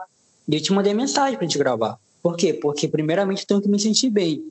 E segundo, a gente vai trocar uma ideia bacana, a gente vai ter um conteúdo legal. Quem vai ouvir esse conteúdo vai se identificar com alguma coisa que a gente está falando. Porque a gente, antes de se preocupar com a parte técnica, a gente está se preocupando com o ser humano, com o lado humano da, da parada. Que aí depois vem essas outras coisas, pô. Sim. Completamente certo isso. Eu também, também acredito nisso. Acho que foi como eu disse, a gente tem que se preocupar em fazer a, a parada com o coração, assim, tá ligado? Você faz, tipo, com vontade de fazer, você faz é, um negócio para você, quando você faz para você, você acaba agregando para todo mundo, tá ligado? Tipo, todo mundo vai ouvir e vai falar assim, pô, que da hora. Ele não quer se mostrar em fazer uma parada, tipo, ah, eu não sei se você está conseguindo me, me, entender, acho que eu me enrolei um pouco para falar. Mas assim, ó, quando você faz um negócio para você mesmo, assim, ó, tipo, puta, igual hoje eu faço, que eu quero aprender com as histórias dos outros, com as experiências dos outros. Cara, fica um conteúdo super sincero, tá ligado? E assim como você faz também, você chama seus convidados aqui para trocar ideia, você aprende com eles, você consegue ensinar muita coisa também, é óbvio, né? Todo mundo tem um pouco a ensinar também. E, e isso para quem tá ouvindo é legal Agora, é, até sendo um pouco repetitivo, as pessoas têm muito podcast que você põe para ouvir, que você ouve 15 minutos e a pessoa não sabe falar, não sabe conduzir um assunto, não sabe nem conversar e quer fazer um negócio. Mas tudo bem também, tá, tá no direito, a internet tá aí, tá, tem espaço para todo mundo, né? Não, é isso, tem espaço para todo mundo. É, é, é, esse ponto, cara, que eu sempre falo, que eu sempre. É, pô, volta e meia chega um cara me dando conselho do que eu tenho que fazer para o podcast bombar, sabe? Volta e meia chega um cara que fala isso. E, e aí, cara, minha resposta sempre é a mesma. Pô, eu não tô querendo fazer meu podcast bombar. Eu acho que eu não tô. Eu acho que eu, eu já tive esse pensamento lá atrás, eu acho. É, eu, mas assim, hoje não, não tenho mais. O que eu tô querendo é trazer pessoas que vão ficar aqui, que vão ser meus ouvintes, que nem é o meu ouvinte lá de Portugal, que nem é meu ouvinte lá de Hong Kong, que nem é meu ouvinte lá da África do Sul, que nem são meus ouvintes aqui do Acre, que, que, não, que nem é você, que nem os meus amigos que são podcast também, fazem a mesma parada que eu. Eu sei que esses caras são caras verdadeiros que vão estar sempre aqui agregando. Então, primeiramente, Sim. se eu faço, eu faço pensando é, em trocar ideia e aprender com as ideias que eu troco, e segundo, se eu faço isso aqui porque eu realmente gosto, e eu sei que eu consigo fazer isso aqui por, por muito mais tempo, porque não vai ser a falta de dinheiro, ou a falta de equipamento, ou a falta de visualizações que vai me, me desmotivar, então, cara, eu tenho que fazer isso da melhor maneira possível. É, e, aí, e aí a gente entra nessa parte de setup, de equipamentos, mas aí vem depois, cara. Vem depois que você já está motivado para fazer. Né? Foi o que o Vilela falou. E troquei ideia com o Vilela, ele falou sobre isso. Ele falou em você realmente querer fazer a parada e fazer bem feita, e fazer com gosto, saca? E fazer querendo fazer. É, porque senão vira uma coisa, pô, vira mais um. Eu não quero ser virar mais, mais um podcast, né? Tem tantos por aí. Uhum. Então a gente não quer virar mais um podcast. Então, quando a galera fala, ô, faz isso que vai bombar, chama fulano que vai bombar. Eu entendo o que o cara tá querendo dizer, eu sei que o cara quer o meu bem, eu sei que o cara quer que o podcast cresça, que ele acha um podcast bom. Mas eu falo, cara, não, não tô afim de fazer bombaço, tá? Eu quero convidar a gente que eu admiro, gente com quem eu vou aprender muito. Eu quero me sentir realizado quando eu estiver gravando com a pessoa. Quando eu gravei Sim. com o Paulo Henrique Nascimento, que é o cara do Globo Esporte, eu cresci assistindo o cara. Quando eu gravei com a Kézia, repórter daqui do Acre. Quando eu gravei com gente, pô, que, caramba, são daqui da minha terra, são pessoas que, que fazem parte disso aqui que eu vivo. Então, isso para mim não tem preço, pô. Isso é uma realização muito foda. Quando eu gravei com o Brian, é, quando eu gravo com gente que, que às vezes nem é famosa, às vezes é, são meus amigos mesmo, minha conversa, pô, com o Gabriel, o Gabriel é um cara que trabalha comigo, quando eu gravei com ele, a experiência de gravar com ele, ele veio aqui em casa, a gente passou a tarde trocando ideia, cara, isso aí não tem preço, Sim, não tem preço. Eu vejo também é, dos meus convidados, às vezes a pessoa trava, tá ligado? Para trocar ideia comigo. Tipo, a gente vai conversando pelo Instagram, tudo certo, tudo bem. Daí chega para gravar, a pessoa trava, tá ligado? Isso é muito louco, porque mostra que você, tipo, tá propondo para ela uma experiência diferente, sabe? Então, tipo, isso também agrega no nosso, no nosso negócio. E eu tenho curtido pra caramba, assim, cara, de verdade, fazer podcast é muito legal. Eu levei para o YouTube fazendo um videocast também, igual você gosta de denominar, mas eu, eu levei para o YouTube também para sim, para chegarem mais pessoas, eu não, não nego isso, porque eu acho que chegando em mais pessoas eu consigo convidar mais pessoas também para participar, e isso é legal, tá ligado? Eu conhecer mais histórias e conversar com mais pessoas, porque hoje o podcast é o que para mim? Como, como podcaster, né? É a oportunidade de conversar com alguém sobre qualquer assunto sacou? Então, tipo, eu fico super feliz quando eu sou chamado para gravar. Ontem mesmo eu tava tentando fazer uma gravação, por problema técnico a gente não conseguiu gravar, mas a gente adiou. E eu tava num outro podcast e hoje eu já tô gravando com você. Tenho um outro convite ali para participar de um outro podcast também. Então, cara, isso é muito louco. Você vai conversando com as pessoas, vai conhecendo mais e mais as pessoas também, vai vai agregando valor, né? E isso é importante. Acho que todo mundo tem um tem sim coisa para falar e principalmente para ouvir. Então é por isso que eu insisto tanto em fazer o podcast. E tem uma, uma, uma frase do Jonga, você conhece o Jonga, o rapper? Não, mano, não conheço. O Jonga é um rap muito famoso, um rap mineiro. É, que ele tem uma frase na música dele, do último álbum que ele lançou, sem ser esse que ele lançou é, dia 13 agora. Dia 13 de março ele lançou o dele. É o mais recente, mas ele lançou um ano passado dia 13 do ano passado, que ele só lança o álbum dia 13 de março, todo dia 13 de março, que ele fala que você só vai ser o melhor, é, o melhor do mundo, sei lá, o melhor da. O melhor da. Enfim, tipo assim, o melhor de todos, né? Quando você for o melhor da sua rua. Velho, essa frase é foda demais, mano. Porque tem tanta gente querendo ser o melhor uh, nas coisas, é, o melhor, sei lá, o melhor podcast, o melhor videocast, o melhor isso, o melhor aquilo tudo. E não é nem o melhor pai, não é nem o melhor filho do seu filho, tá ligado? Não é Sim. nem o melhor nada. Não é nem o melhor, tipo, amigo. E outra, é, não é nem o melhor amigo, pô, das pessoas. Os seus amigos não escutam o que você faz tá ligado? Então, se, tipo, os teus próprios amigos não escutam o que você faz, é, é, ou, ou seja, tipo, não te incentivam, não te valorizam, não dizem que você é bom, que você faz, pô, você quer atingir quem, então, dessa forma, tá ligado? Porque uhum. é, aconteceu, acontece comigo um bagulho que eu acho muito da hora, mano, porque lá no meu trabalho, todo mundo sabe que eu faço podcast, todo mundo escuta, eu gravei um episódio agora sobre o, o último episódio que eu gravei do Teólogo de Quinta, é, o último não, né? Quando isso aqui for ao ar, já não vai ser mais o último. Mas enfim, o episódio que eu gravei sobre o, o título do Palmeiras, pô, que choveu de gente chegando pra mim e falar: Pô, Jonathan, lá no trabalho mesmo. Pô, Jonathan, da hora, mano, a tua visão, não sei o quê. É, pô, eu torço pra tal time, mas achei legal você ter abordado aquilo ali. É interessante. É, pô, muito, essa visão é muito da hora. E eu falo, é, mano. E, e teve amigos meus que são corintianos que que antes de ouvir o podcast com o preconceito, né, que é, é normal de, de, quem torce para um rival direto do time, e não querer ouvir, aí eu peguei e falei, cara, mas escuta, é, é importante que você escute, vai servir até para o seu próprio time. Aí o cara ouviu e falou, caramba, verdade, se meu time tivesse feito isso, talvez a gente tivesse ganhado também. E, pois é, cara, viu como as coisas nunca são só o que está ali, tem, tem alguma coisa mais profunda, assim, por trás. Então isso aí não tem, não tem preço, cara, esse feedback. Ah, com certeza. Eu mesmo fui um lá que fui te dar o feedback desse episódio, que é um episódio que tá muito boa. Sua análise tá muito boa, a narrativa tá legal. E, e foi, foi, bem, foi bem massa mesmo. Mas ainda ressaltei lá, né, no, no, na conversa que não era só daquele episódio que eu tava falando, e sim do seu podcast, que realmente tá muito bom. Eu gosto e tenho referência, assim, do, do TDQ no Frescopai. E vou carregar para sempre, com bastante carinho mesmo, essa, essa referência, porque você é um cara incrível. Eu sempre falo isso para você, sempre que eu tenho oportunidade. A gente é, também não é só flores, né, ô Jonathan?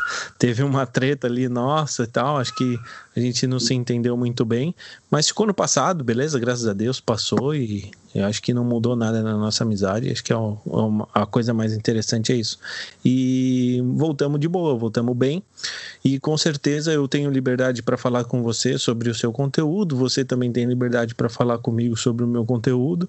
E porque a gente tipo tem essa amizade que só agrega, né? Agora tem gente que não, tem gente que quer pôr o dedo na espinha, e enfim, só mostrar o lado ruim e tal, ou acha que, tipo assim, ó, as pessoas que não entendem muito das coisas acabam virando para você e falar: "Ah, tá de blogueirinho", tá ligado? Isso às vezes me incomoda um pouco. Tipo, você tá fazendo um trampo mó da hora e tal, trazendo gente para trocar ideia e você passa como um blogueirinho, né? Tipo, meio ruim assim. Mas tá bom também. Eu não vou ficar ligando para quem fala esse tipo de coisa, tá ligado? Porque, mano, é assim, é um trampo, né, mano, que dá pra fazer. A galera não tem noção. É, eu agora tô fazendo os cortes do, dos episódios do, do, do, Teólogo de Quinta e do Plataforma lá pro Instagram e pro YouTube, que o Fio criou no YouTube. Tudo é culpa do Fio, cara. Essas coisas bonitas assim que você vê assim na vocês escutam aí, tudo é, é o Fio. O, o Teólogo de Quinta, ele sempre foi eu e o Fio. Só que o Phil sempre ficou nos bastidores, sempre foi o cara que ficou por trás, né? Assim, e teve um tempo que ele ficou meio um pouco ausente, é, porque ele estava trabalhando, enfim, estava fazendo, estava com pouco tempo, né? Estava trabalhando e estudando. Agora ele está mais de boa, então ele, ele consegue dar mais tempo para o teólogo de quinta. Então, eu fico muito feliz quando eu consigo proporcionar para ele também, é, remunerar ele, né? Consigo mandar um dinheiro para ele, que ele agora está desempregado. É, enfim, ele está me ajudando muito nesse nesse processo. Então a galera às vezes só vê, escuta aquele corte ali, mas é um trabalho que dá para fazer aquele corte, pô. Você pegar a minutagem exata do que rolou, ouvir e reouvir e cortar e criar a arte, criar o e lembrando, a gente não vive disso, a gente não vive integralmente disso, a gente tem que trabalhar. Então a gente tem que trabalhar, vou fazer eu que moro sozinho agora, tô fazendo minha própria comida, lavando minha própria roupa. Fazendo tudo só eu, cara. Tudo sou só eu. Ainda bem que eu tenho um fio que me dá um suporte. É, uhum. pelo, a parte da edição tal, dessas coisas. E isso que você falou, é até interessante você falar, é, que o, o relacionamento pela internet ele já é complicado, né, cara? Por ser a distância, por você não estar tá vendo a pessoa, não conhecer o jeito da pessoa. Por exemplo, eu e o Fio. Eu e o Fio a gente se conhece desde que? Desde 2012. 2012, a gente tem muito tempo de amizade. E a gente nunca se viu, é de Recife, eu sou do Acre, a gente nunca se viu pessoalmente, mas é amigo desde 2012, cara. A gente troca ideia desde 2012. E a gente criou vários projetos juntos já. A gente criou um blog juntos, a gente criou um, é, um podcast juntos, o Teólogo de Quinto. Depois eu criei o Teólogo de Quinto, ele me ajudou e me ajuda até hoje. Então a gente troca ideia fora do podcast, a gente conversa diariamente, a gente tá ligado na vida um do outro. É, enfim. E, e, eu e o Fio já tivemos também problemas de, de, de falar coisas que o outro não gostou, de ficar sem se falar por um tempo, depois voltar de novo. É, acontece isso, porque já acontece isso é, com seus amigos é, é diários, né? Seus amigos estão mais gente da internet, que nem é o nosso caso. Quem só se conhece pela internet. A gente não sabe como é que é a vida do outro na rotina, na prática, na vida, no dia a dia. Isso vai acontecer, mas a prova é tanto de que a nossa amizade ela, ela é verdadeira, ela é sincera, que a gente é, voltou a falar e porque eu, eu tenho zero problemas em, em, reconhecer meu erro, zero, zero, zero, zero. Eu aprendi isso com Cristo, né? O fato ser cristão me ajudou muito nesse processo. Eu aprendi muito com Cristo sobre isso, sobre você reconhecer quando pisou na bola, ou então saber perdoar também as pessoas quando elas te pedem perdão, que não foi o nosso caso, nosso caso foi eu que pisei na bola. É, e a gente volta a falar e volta a trocar ideia, e é aquilo também que tem a ver com, com o que eu estou falando. O passado ficou atrás, ficou para trás. Então, tudo agora é daqui para frente. Ficou bonito. Sim, eu acho que, acho que também fez parte pra gente acabar se conhecendo melhor, tá ligado? Foi um momento ali que, tipo, mano, uma interpretação errada de um, interpretou errado de outro e, e acabou nisso. Mas, graças a Deus, bola pra frente. A gente tem muita coisa ainda para fazer aí e a gente vai fazer, eu tenho certeza. Com certeza. Caio, poucas pessoas no Brasil hoje estão felizes é, mas se existe um grupo de pessoas que está feliz, são os palmeirenses. E você é um deles, né? Como é que foi, mano, a, a, a, Libertadores e a Copa do Brasil para você? Você conseguiu comemorar, já que não pode sair de casa, não pode aglomerar? Porque, cara, eu não imagino, fico pensando assim, eu quero muito o título do São Paulo. A gente tá muito tempo sem ganhar nada, mas, pô, eu quero aglomerar quando a gente for campeão, mano. Eu quero abraçar as pessoas, pô. Imagina se ó, o, meu, o meu irmão, ele é palmeirense, ele veio assistir a final da, da Libertadores aqui em casa. É, e eu comemorei com ele, me abracei com ele aqui em casa. Eu sou São Paulino, ele é palmeirense, mas eu fiquei feliz por ele. Pelo Palmeiras também. É, e aí, mas, mas o cara não pôde aglomerar com amigos palmeirenses dele, sabe? Só foi eu e ele aqui, aqui em casa. Para você, como é que foi comemorar esses, esses títulos aí?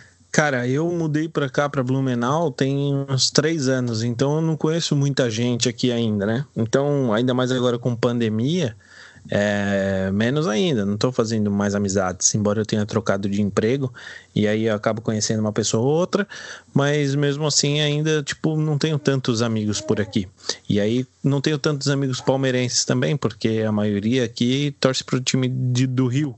Então é flamenguista, vascaíno, fluminense, botafoguense. Eu nunca achei que eu ia conhecer um botafoguense, conheci. Enfim, e, e aí, tipo, eu meio que curti sozinho, assim, tá ligado? Mas quando foi campeão da Libertadores, eu peguei a moto e fui lá pro centro da cidade, que é onde eles fazem sempre uma carreata, buzinada e tal.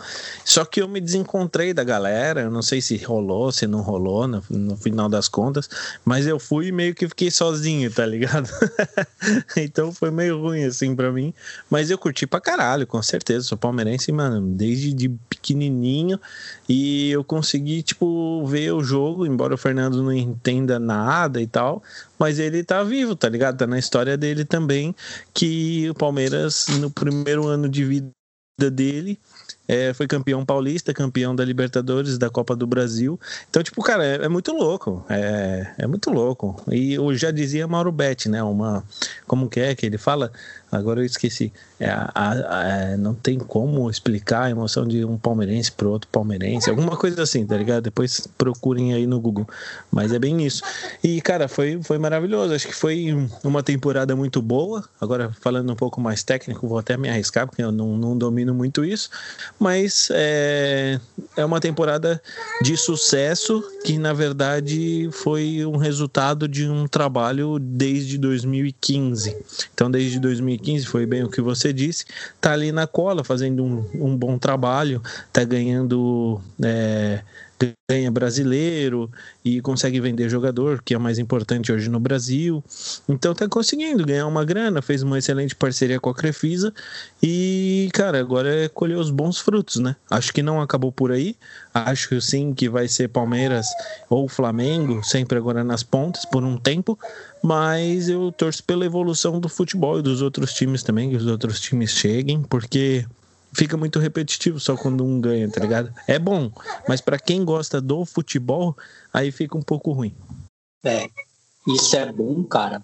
É, até para esses times que estão adormecidos, realmente. É, por exemplo, se não fosse o Flamengo ter trago o Jorge Jesus e subido o, o elevado, né, o patamar, é até estranho falar essa frase do Bruno Henrique mas enfim, ela, ela calha para essa para isso aí, esse contexto mas elevado o patamar de técnicos no Brasil, não teria, muito provavelmente não teria vindo o Abel no Palmeiras, sabe? Então, Sim. um time vai puxando o outro, mesmo que inconscientemente, porque ele vai olhando para cara, o Flamengo está fazendo esse investimento aqui, eu acho que a gente deve fazer aqui também.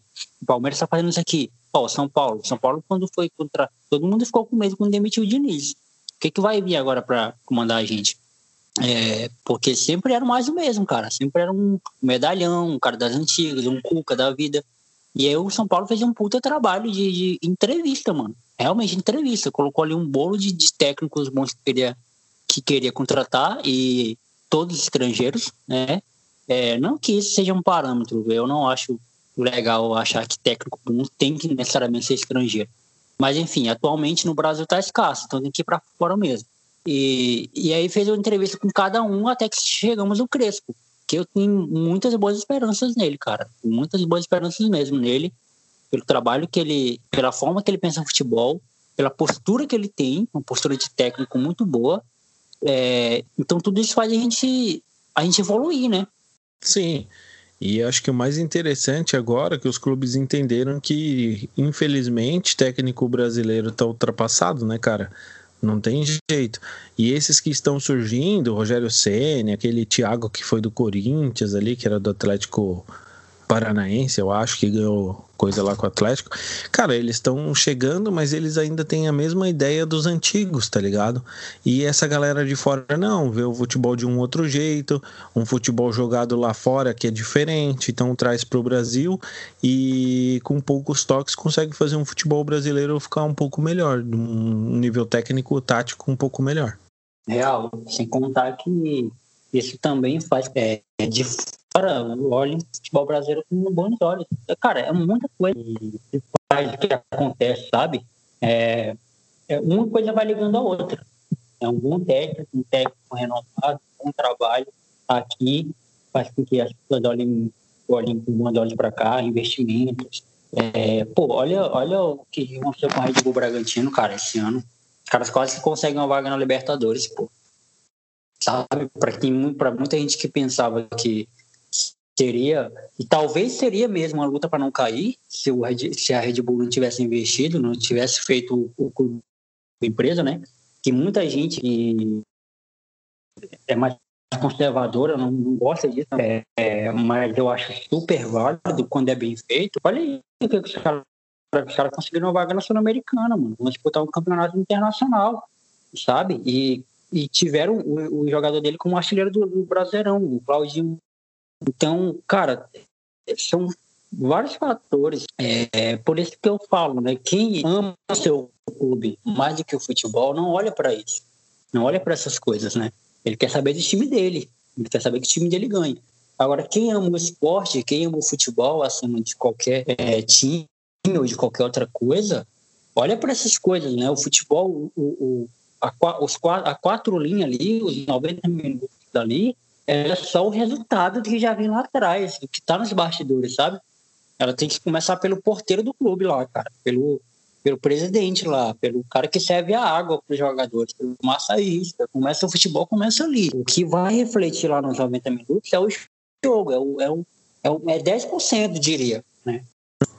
Sim, é bem isso mesmo. Eu acho que um trabalho bem feito, como tá, tá fazendo o Bragantino, daqui um tempo tá bem, igual a Chapecoense, que também fez um ótimo trabalho e foi subindo de, de, de série em série. E lógico, né, que teve aquela tragédia lá, maior do, do futebol, talvez, do brasileiro, tenho certeza, mas é, foi um, um, excelente trabalho de pessoas dedicadas mesmo, fazendo um excelente trabalho, e aí o resultado vem, o resultado aparece, e foi bem isso, é isso que eu vejo no Palmeiras, sabe, hoje. É, também vejo no, no, Flamengo. São pessoas dedicadas, aplicadas a mesmo a fazer um bom trabalho. E quando a gente fala disso, de fazer um bom trabalho, é esse cara mesmo que da água, da roupa até o jogador. Embora hoje saiu uma Hoje é dia 14 do 3 e saiu uma entrevista, uma entrevista não, uma matéria aí que Gabigol tava num, num cassino aí, né, clandestino. Mas enfim, é outra coisa, é fora do, do campo, só quis comentar. Mas é basicamente isso, né, Jonathan? Eu acho que quando tem um trabalho bem feito, independente do ramo, eu acho que, que, que colhe bons frutos, né? E se você é flamenguista, eu também tenho um episódio sobre o Flamengo, quando o Flamengo ganhou a Libertadores em 2019.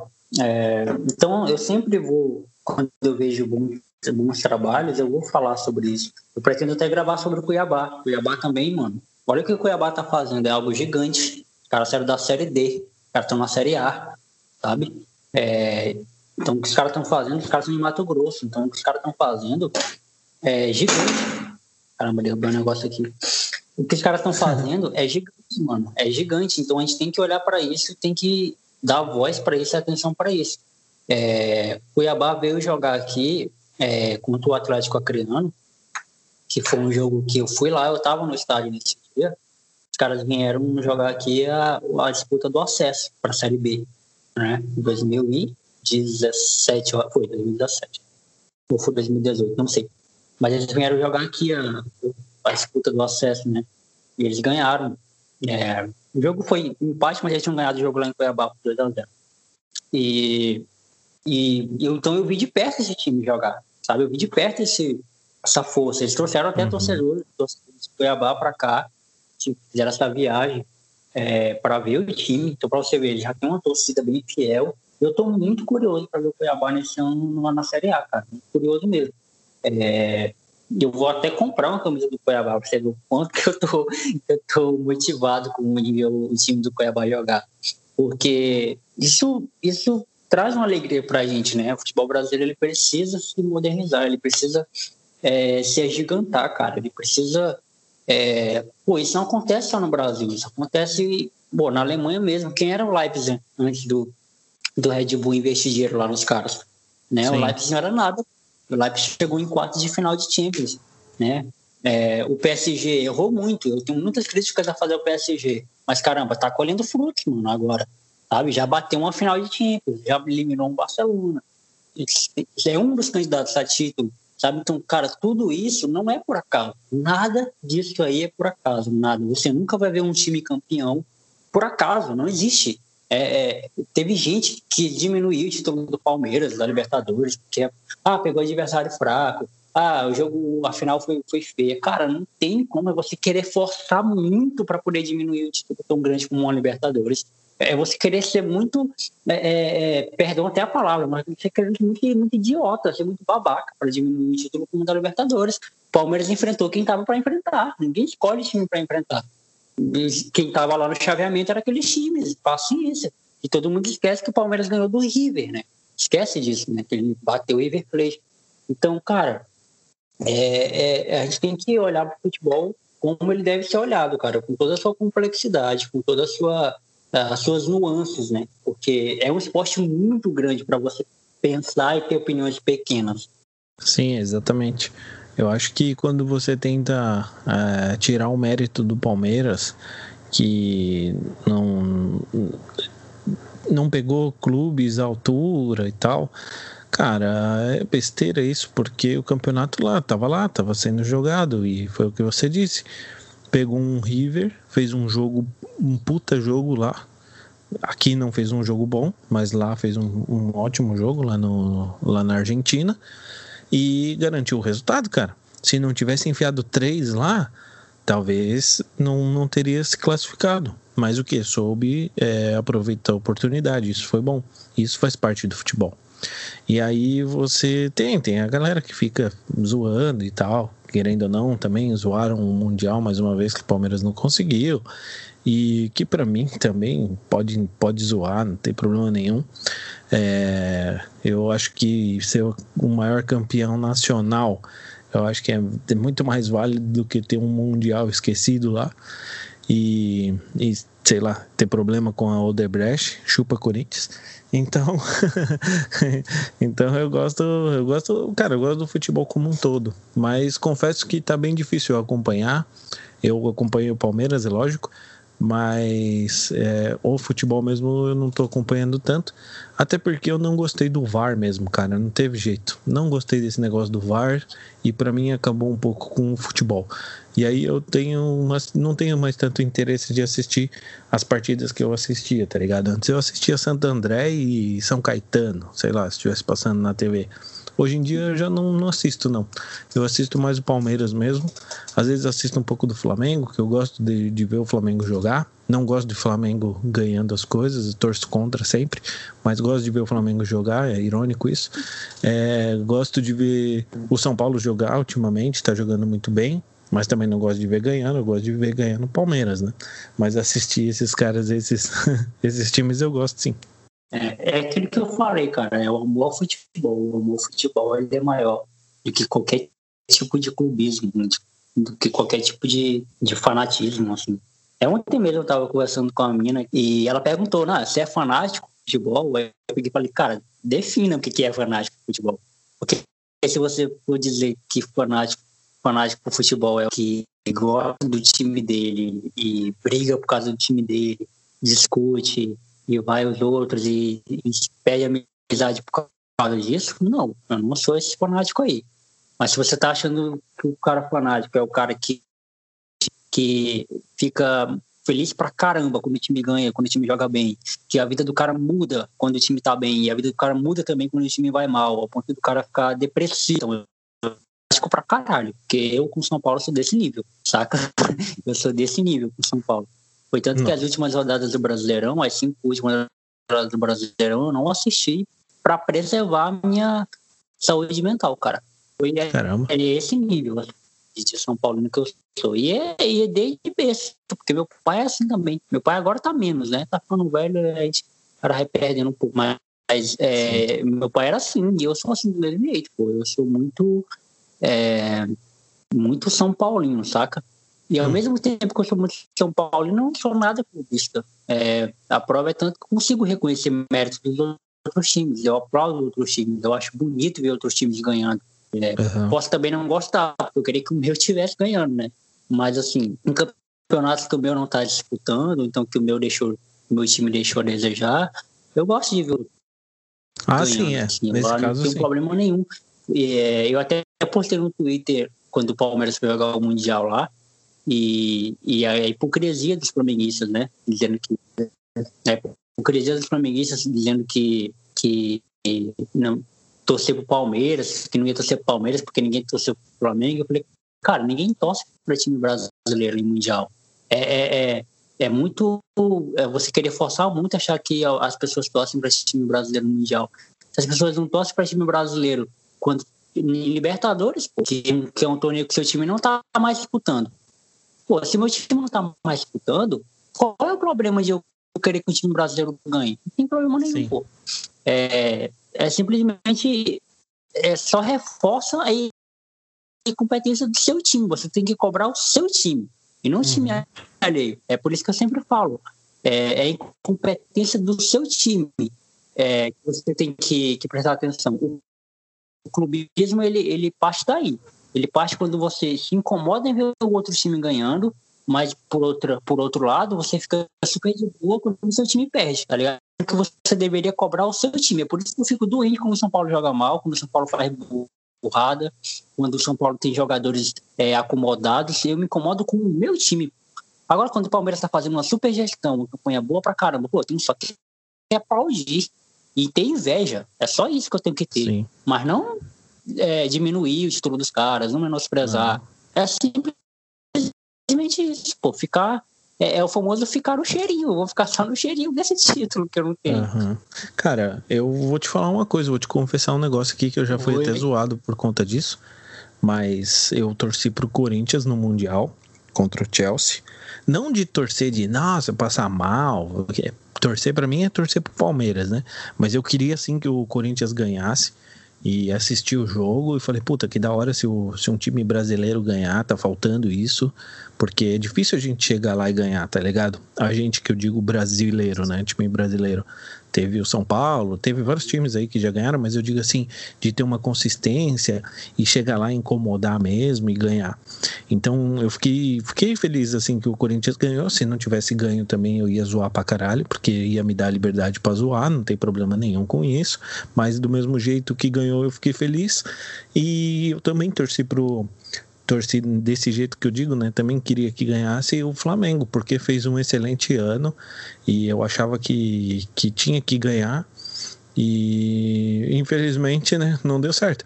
Mas eu, eu torci para eles também, cara. Tinha que ganhar e ir para cima, sei lá. É, não, é esse pensamento. Cara, e, e, e, o teu podcast, como é que tá? É, o que, que você tem produzido? Você falou que está tá trocando ideia com a galera agora sobre assuntos é, relacionados a cuidado com o filho, né? Essas paradas. Você está passando por aquele mesmo processo que eu acho que eu passei também quando eu criei o Teólogo de Quintas, de encontrar um formato que você se sentisse bem, né? Você está nesse processo aí?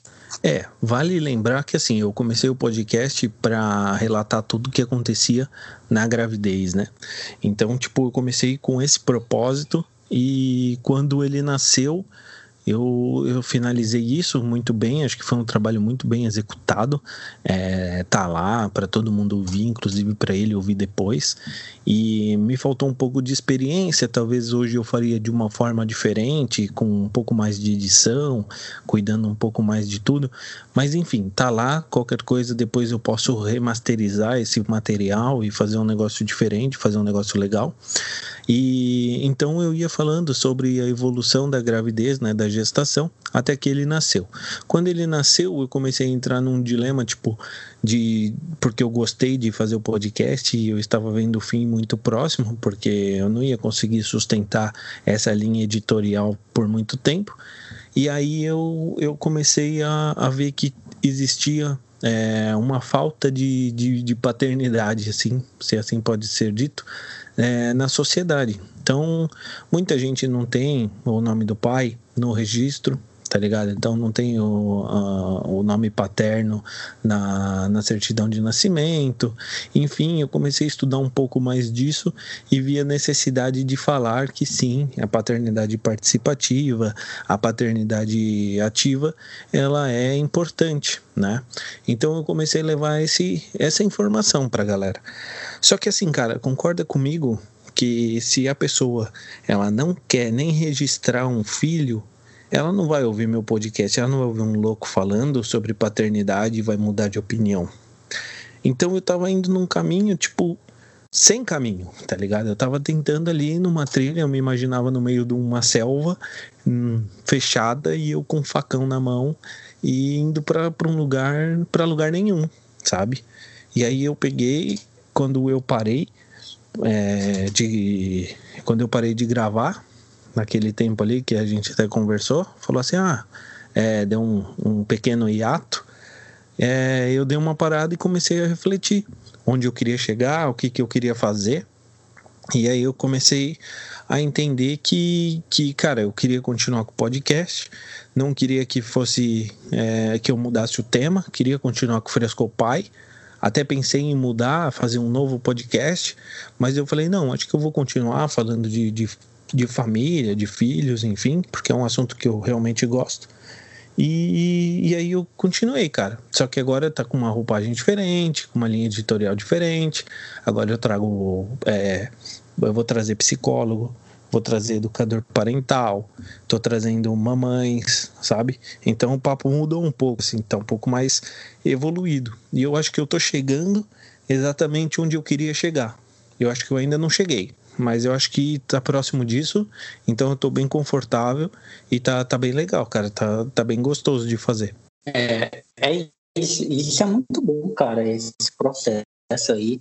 É, por isso que é bom fazer de forma despretensiosa, por isso que é bom fazendo é, é por você gostar do conteúdo e, e, nesse ponto é até bom não ter patrocínio, porque imagina, a marca ia cobrar que você exige que a gente grave semanalmente, né? Você tem que lançar um episódio Sim. direto. E aí você não tem esse, essa maturidade de, de, ma, é, de maturar o seu conteúdo, né? De passar por esse processo de, de maturar o conteúdo. E Ó, aconteceu uma parada chata comigo no mês passado, porque meu celular é quase que queimei display.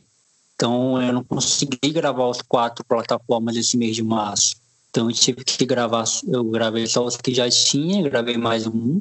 E, e, e vai ao ar nesse, e foi ao ar nesse mês, com o do, do Vilela e do Pedro Roy. O Pedro Roy é um comediante aqui do Acre.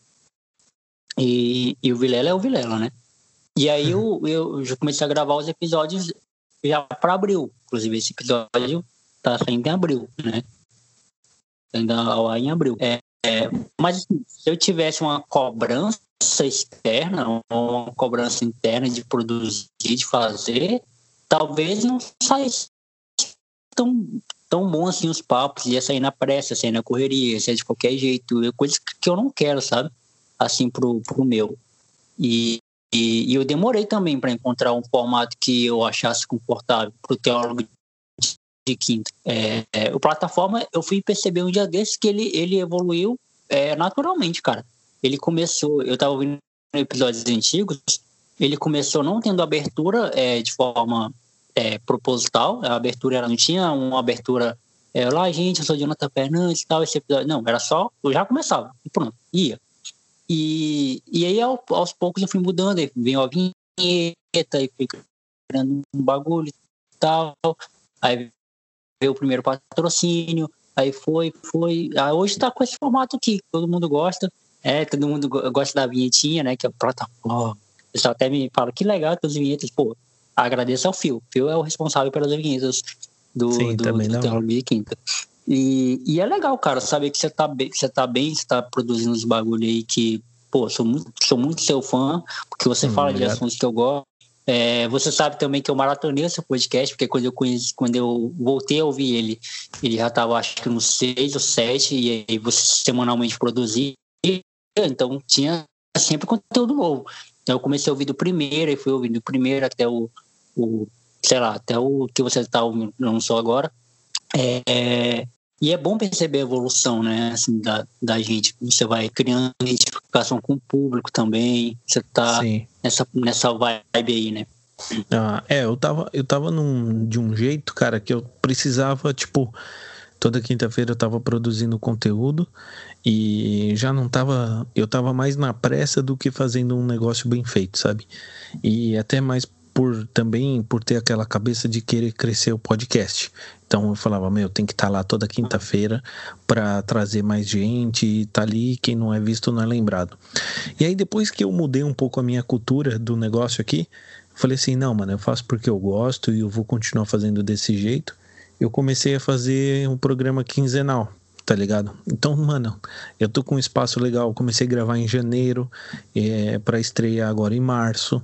Então, tipo, eu tô com convidado, eu tô com janela, eu tô fazendo as coisas, tá ligado? Tudo bem tranquilo. Se não dá para gravar numa semana, eu gravo na outra. Então, cara, assim eu tenho calma para conseguir trazer o, o podcast pro ar de uma forma melhor, assim, tá ligado? E acho que para a próxima temporada, lá em 2022, eu vou ter mudado, já vou estar no meu apartamento, o Fernando vai estar um pouco maior, aí eu vou me arriscar a fazer o podcast semanal de novo. Mas por enquanto eu vou ficar na, no quinzenal. Da hora, da hora. Não, isso é muito bom, cara. A gente perceber o nosso tempo, perceber a, o tempo que a gente precisa é, para amadurecer e o tempo que o nosso próprio conteúdo pede que a gente tenha, né, para produzir as coisas, para fazer as... e, e também é um é meio que uma escola. Você está é, aprendendo ouvir outras coisas. Ele, o conteúdo já meio que ganha uma própria identidade. Sim, eu, eu agora estou fazendo todo dia 10 e todo dia 24, né? Eu lanço. Então, eu coloquei essa data específica, não tenho mais tipo, ah, uma quinta sim, uma quinta não, ou, né? Não, eu coloquei o dia específico, né? Todo dia 10 e todo dia 24. Então, eu estou conseguindo me organizar bem com isso que é o mais interessante. Quando você tem uma boa organização, você consegue fazer os negócios acontecerem. E consigo planejar aqui dentro de casa também a nossa programação e tudo mais, embora a gente não tenha saído por conta da pandemia, mas consigo planejar aqui para conseguir gravar. E tá muito massa, cara. Tô gostando bastante. As pessoas estão começando a conhecer mais o meu projeto e entender mais o meu foco. Então, tudo é uma mensagem, né? Na verdade, acho que quando a gente tem essa oportunidade de abrir o microfone e falar, a gente tá, a gente tem a obrigação, não obrigação, mas a gente tem a responsabilidade de levar algum, alguma coisa para a vida da pessoa, que seja uma palavra ou, um, ou qualquer coisa do tipo, para animar essa pessoa, para para ela passar duas horas aqui ouvindo a gente, ela tem que estar tá ganhando alguma coisa, né? A gente está ganhando, porque a gente está trocando ideia, então a gente está trocando experiência, está trocando informação e tá agregando na vida dos dois. Agora quem tá ouvindo precisa ganhar também, senão não fica interessante para ela, ela sai. E é bem isso, cara, que eu penso, acho que com o tempo você consegue entender melhor qual é a sua proposta e para desempenhar de um jeito melhor, sabe? Da hora, mano, da hora. É isso, Caio. Duas horas de conversa. É, você tem uma criança, cara. Você tem um filho para criar, você tem um filho para criar, você tem uma mulher para dar atenção. E, por, por, respeito a isso, eu acho que já tá, já tá bem na hora de a gente encerrar. E eu fico muito feliz de você ter aceitado esse domingão aí. É, quase que a gente não consegue gravar, né? Você falou que não ia, depois você conseguiu dar um jeito ali e tal. E manda minhas felicitações pra Gabriela, sou fã dela pra caramba também. Por Pode. ser sua esposa, por ser mãe do Fernando e por ser uma mulher incrível também, né? Uhum. E, e ela flexibilizou aí pra que a gente conseguisse gravar. É, demorou, mas saiu. E saiu um episódio muito foda. É, é, espero que, que quando a gente terminar aqui, não tenha ficado muito, muito delay aí. E agora esse espaço é seu, cara, é o seu lugar de fala. Fale o que você quiser falar, fale o que seu podcast, onde o pessoal pode encontrar. Mais uma vez, muito obrigado. Cara, muito obrigado você. Eu costumo dizer que você é o dinossauro do podcast. E quando eu falo isso é com todo carinho, né? É, eu aprendo muito com, com TDQ, com plataforma e com o seu monólogo. É, gosto do jeito que você se posiciona e sou um verdadeiro fã do seu podcast. E quero dizer para todo mundo aí que quiser acompanhar o meu trabalho, lá no YouTube é o Frescopai e no Spotify é o Frescopai também. Se você quiser me encontrar lá no Instagram, arroba Frescopai Oficial, eu sempre estou colocando foto do Fernando lá, do meu filho. A gente está fazendo ensaio com ele todo mês, então tá bem legal também. E é isso, cara. Acho que uma mensagem boa para a gente finalizar tudo isso é que, que a gente consiga encontrar paz né, aqui no Brasil, que está tá bem complicado, e que nenhuma briga política é, seja maior do que a nossa humanidade, né, cara? Porque a gente tá, isso eu fico até meio triste assim, acabar falando isso meio triste no final, mas essa briga política aí tá bem complicada, tem mais de 270 mil mortes no Brasil e tem gente que está preocupado entre Bolsonaro e Lula, cara. Eu estou preocupado é desse vírus chegar e tomar conta da minha casa e levar as pessoas que eu amo. Então, eu acho que essa é a verdadeira é, a verdadeira mensagem, é pensar e cuidar de, de quem a gente ama. E o político, cara, a gente troca depois e a gente vê o que que faz. É isso, Jonathan. Obrigado, cara. Obrigado por tudo aí. E tamo junto, cara. Sempre que precisar. E eu sei que quando eu precisar, eu posso contar com você também. Um abraço a todo mundo aí.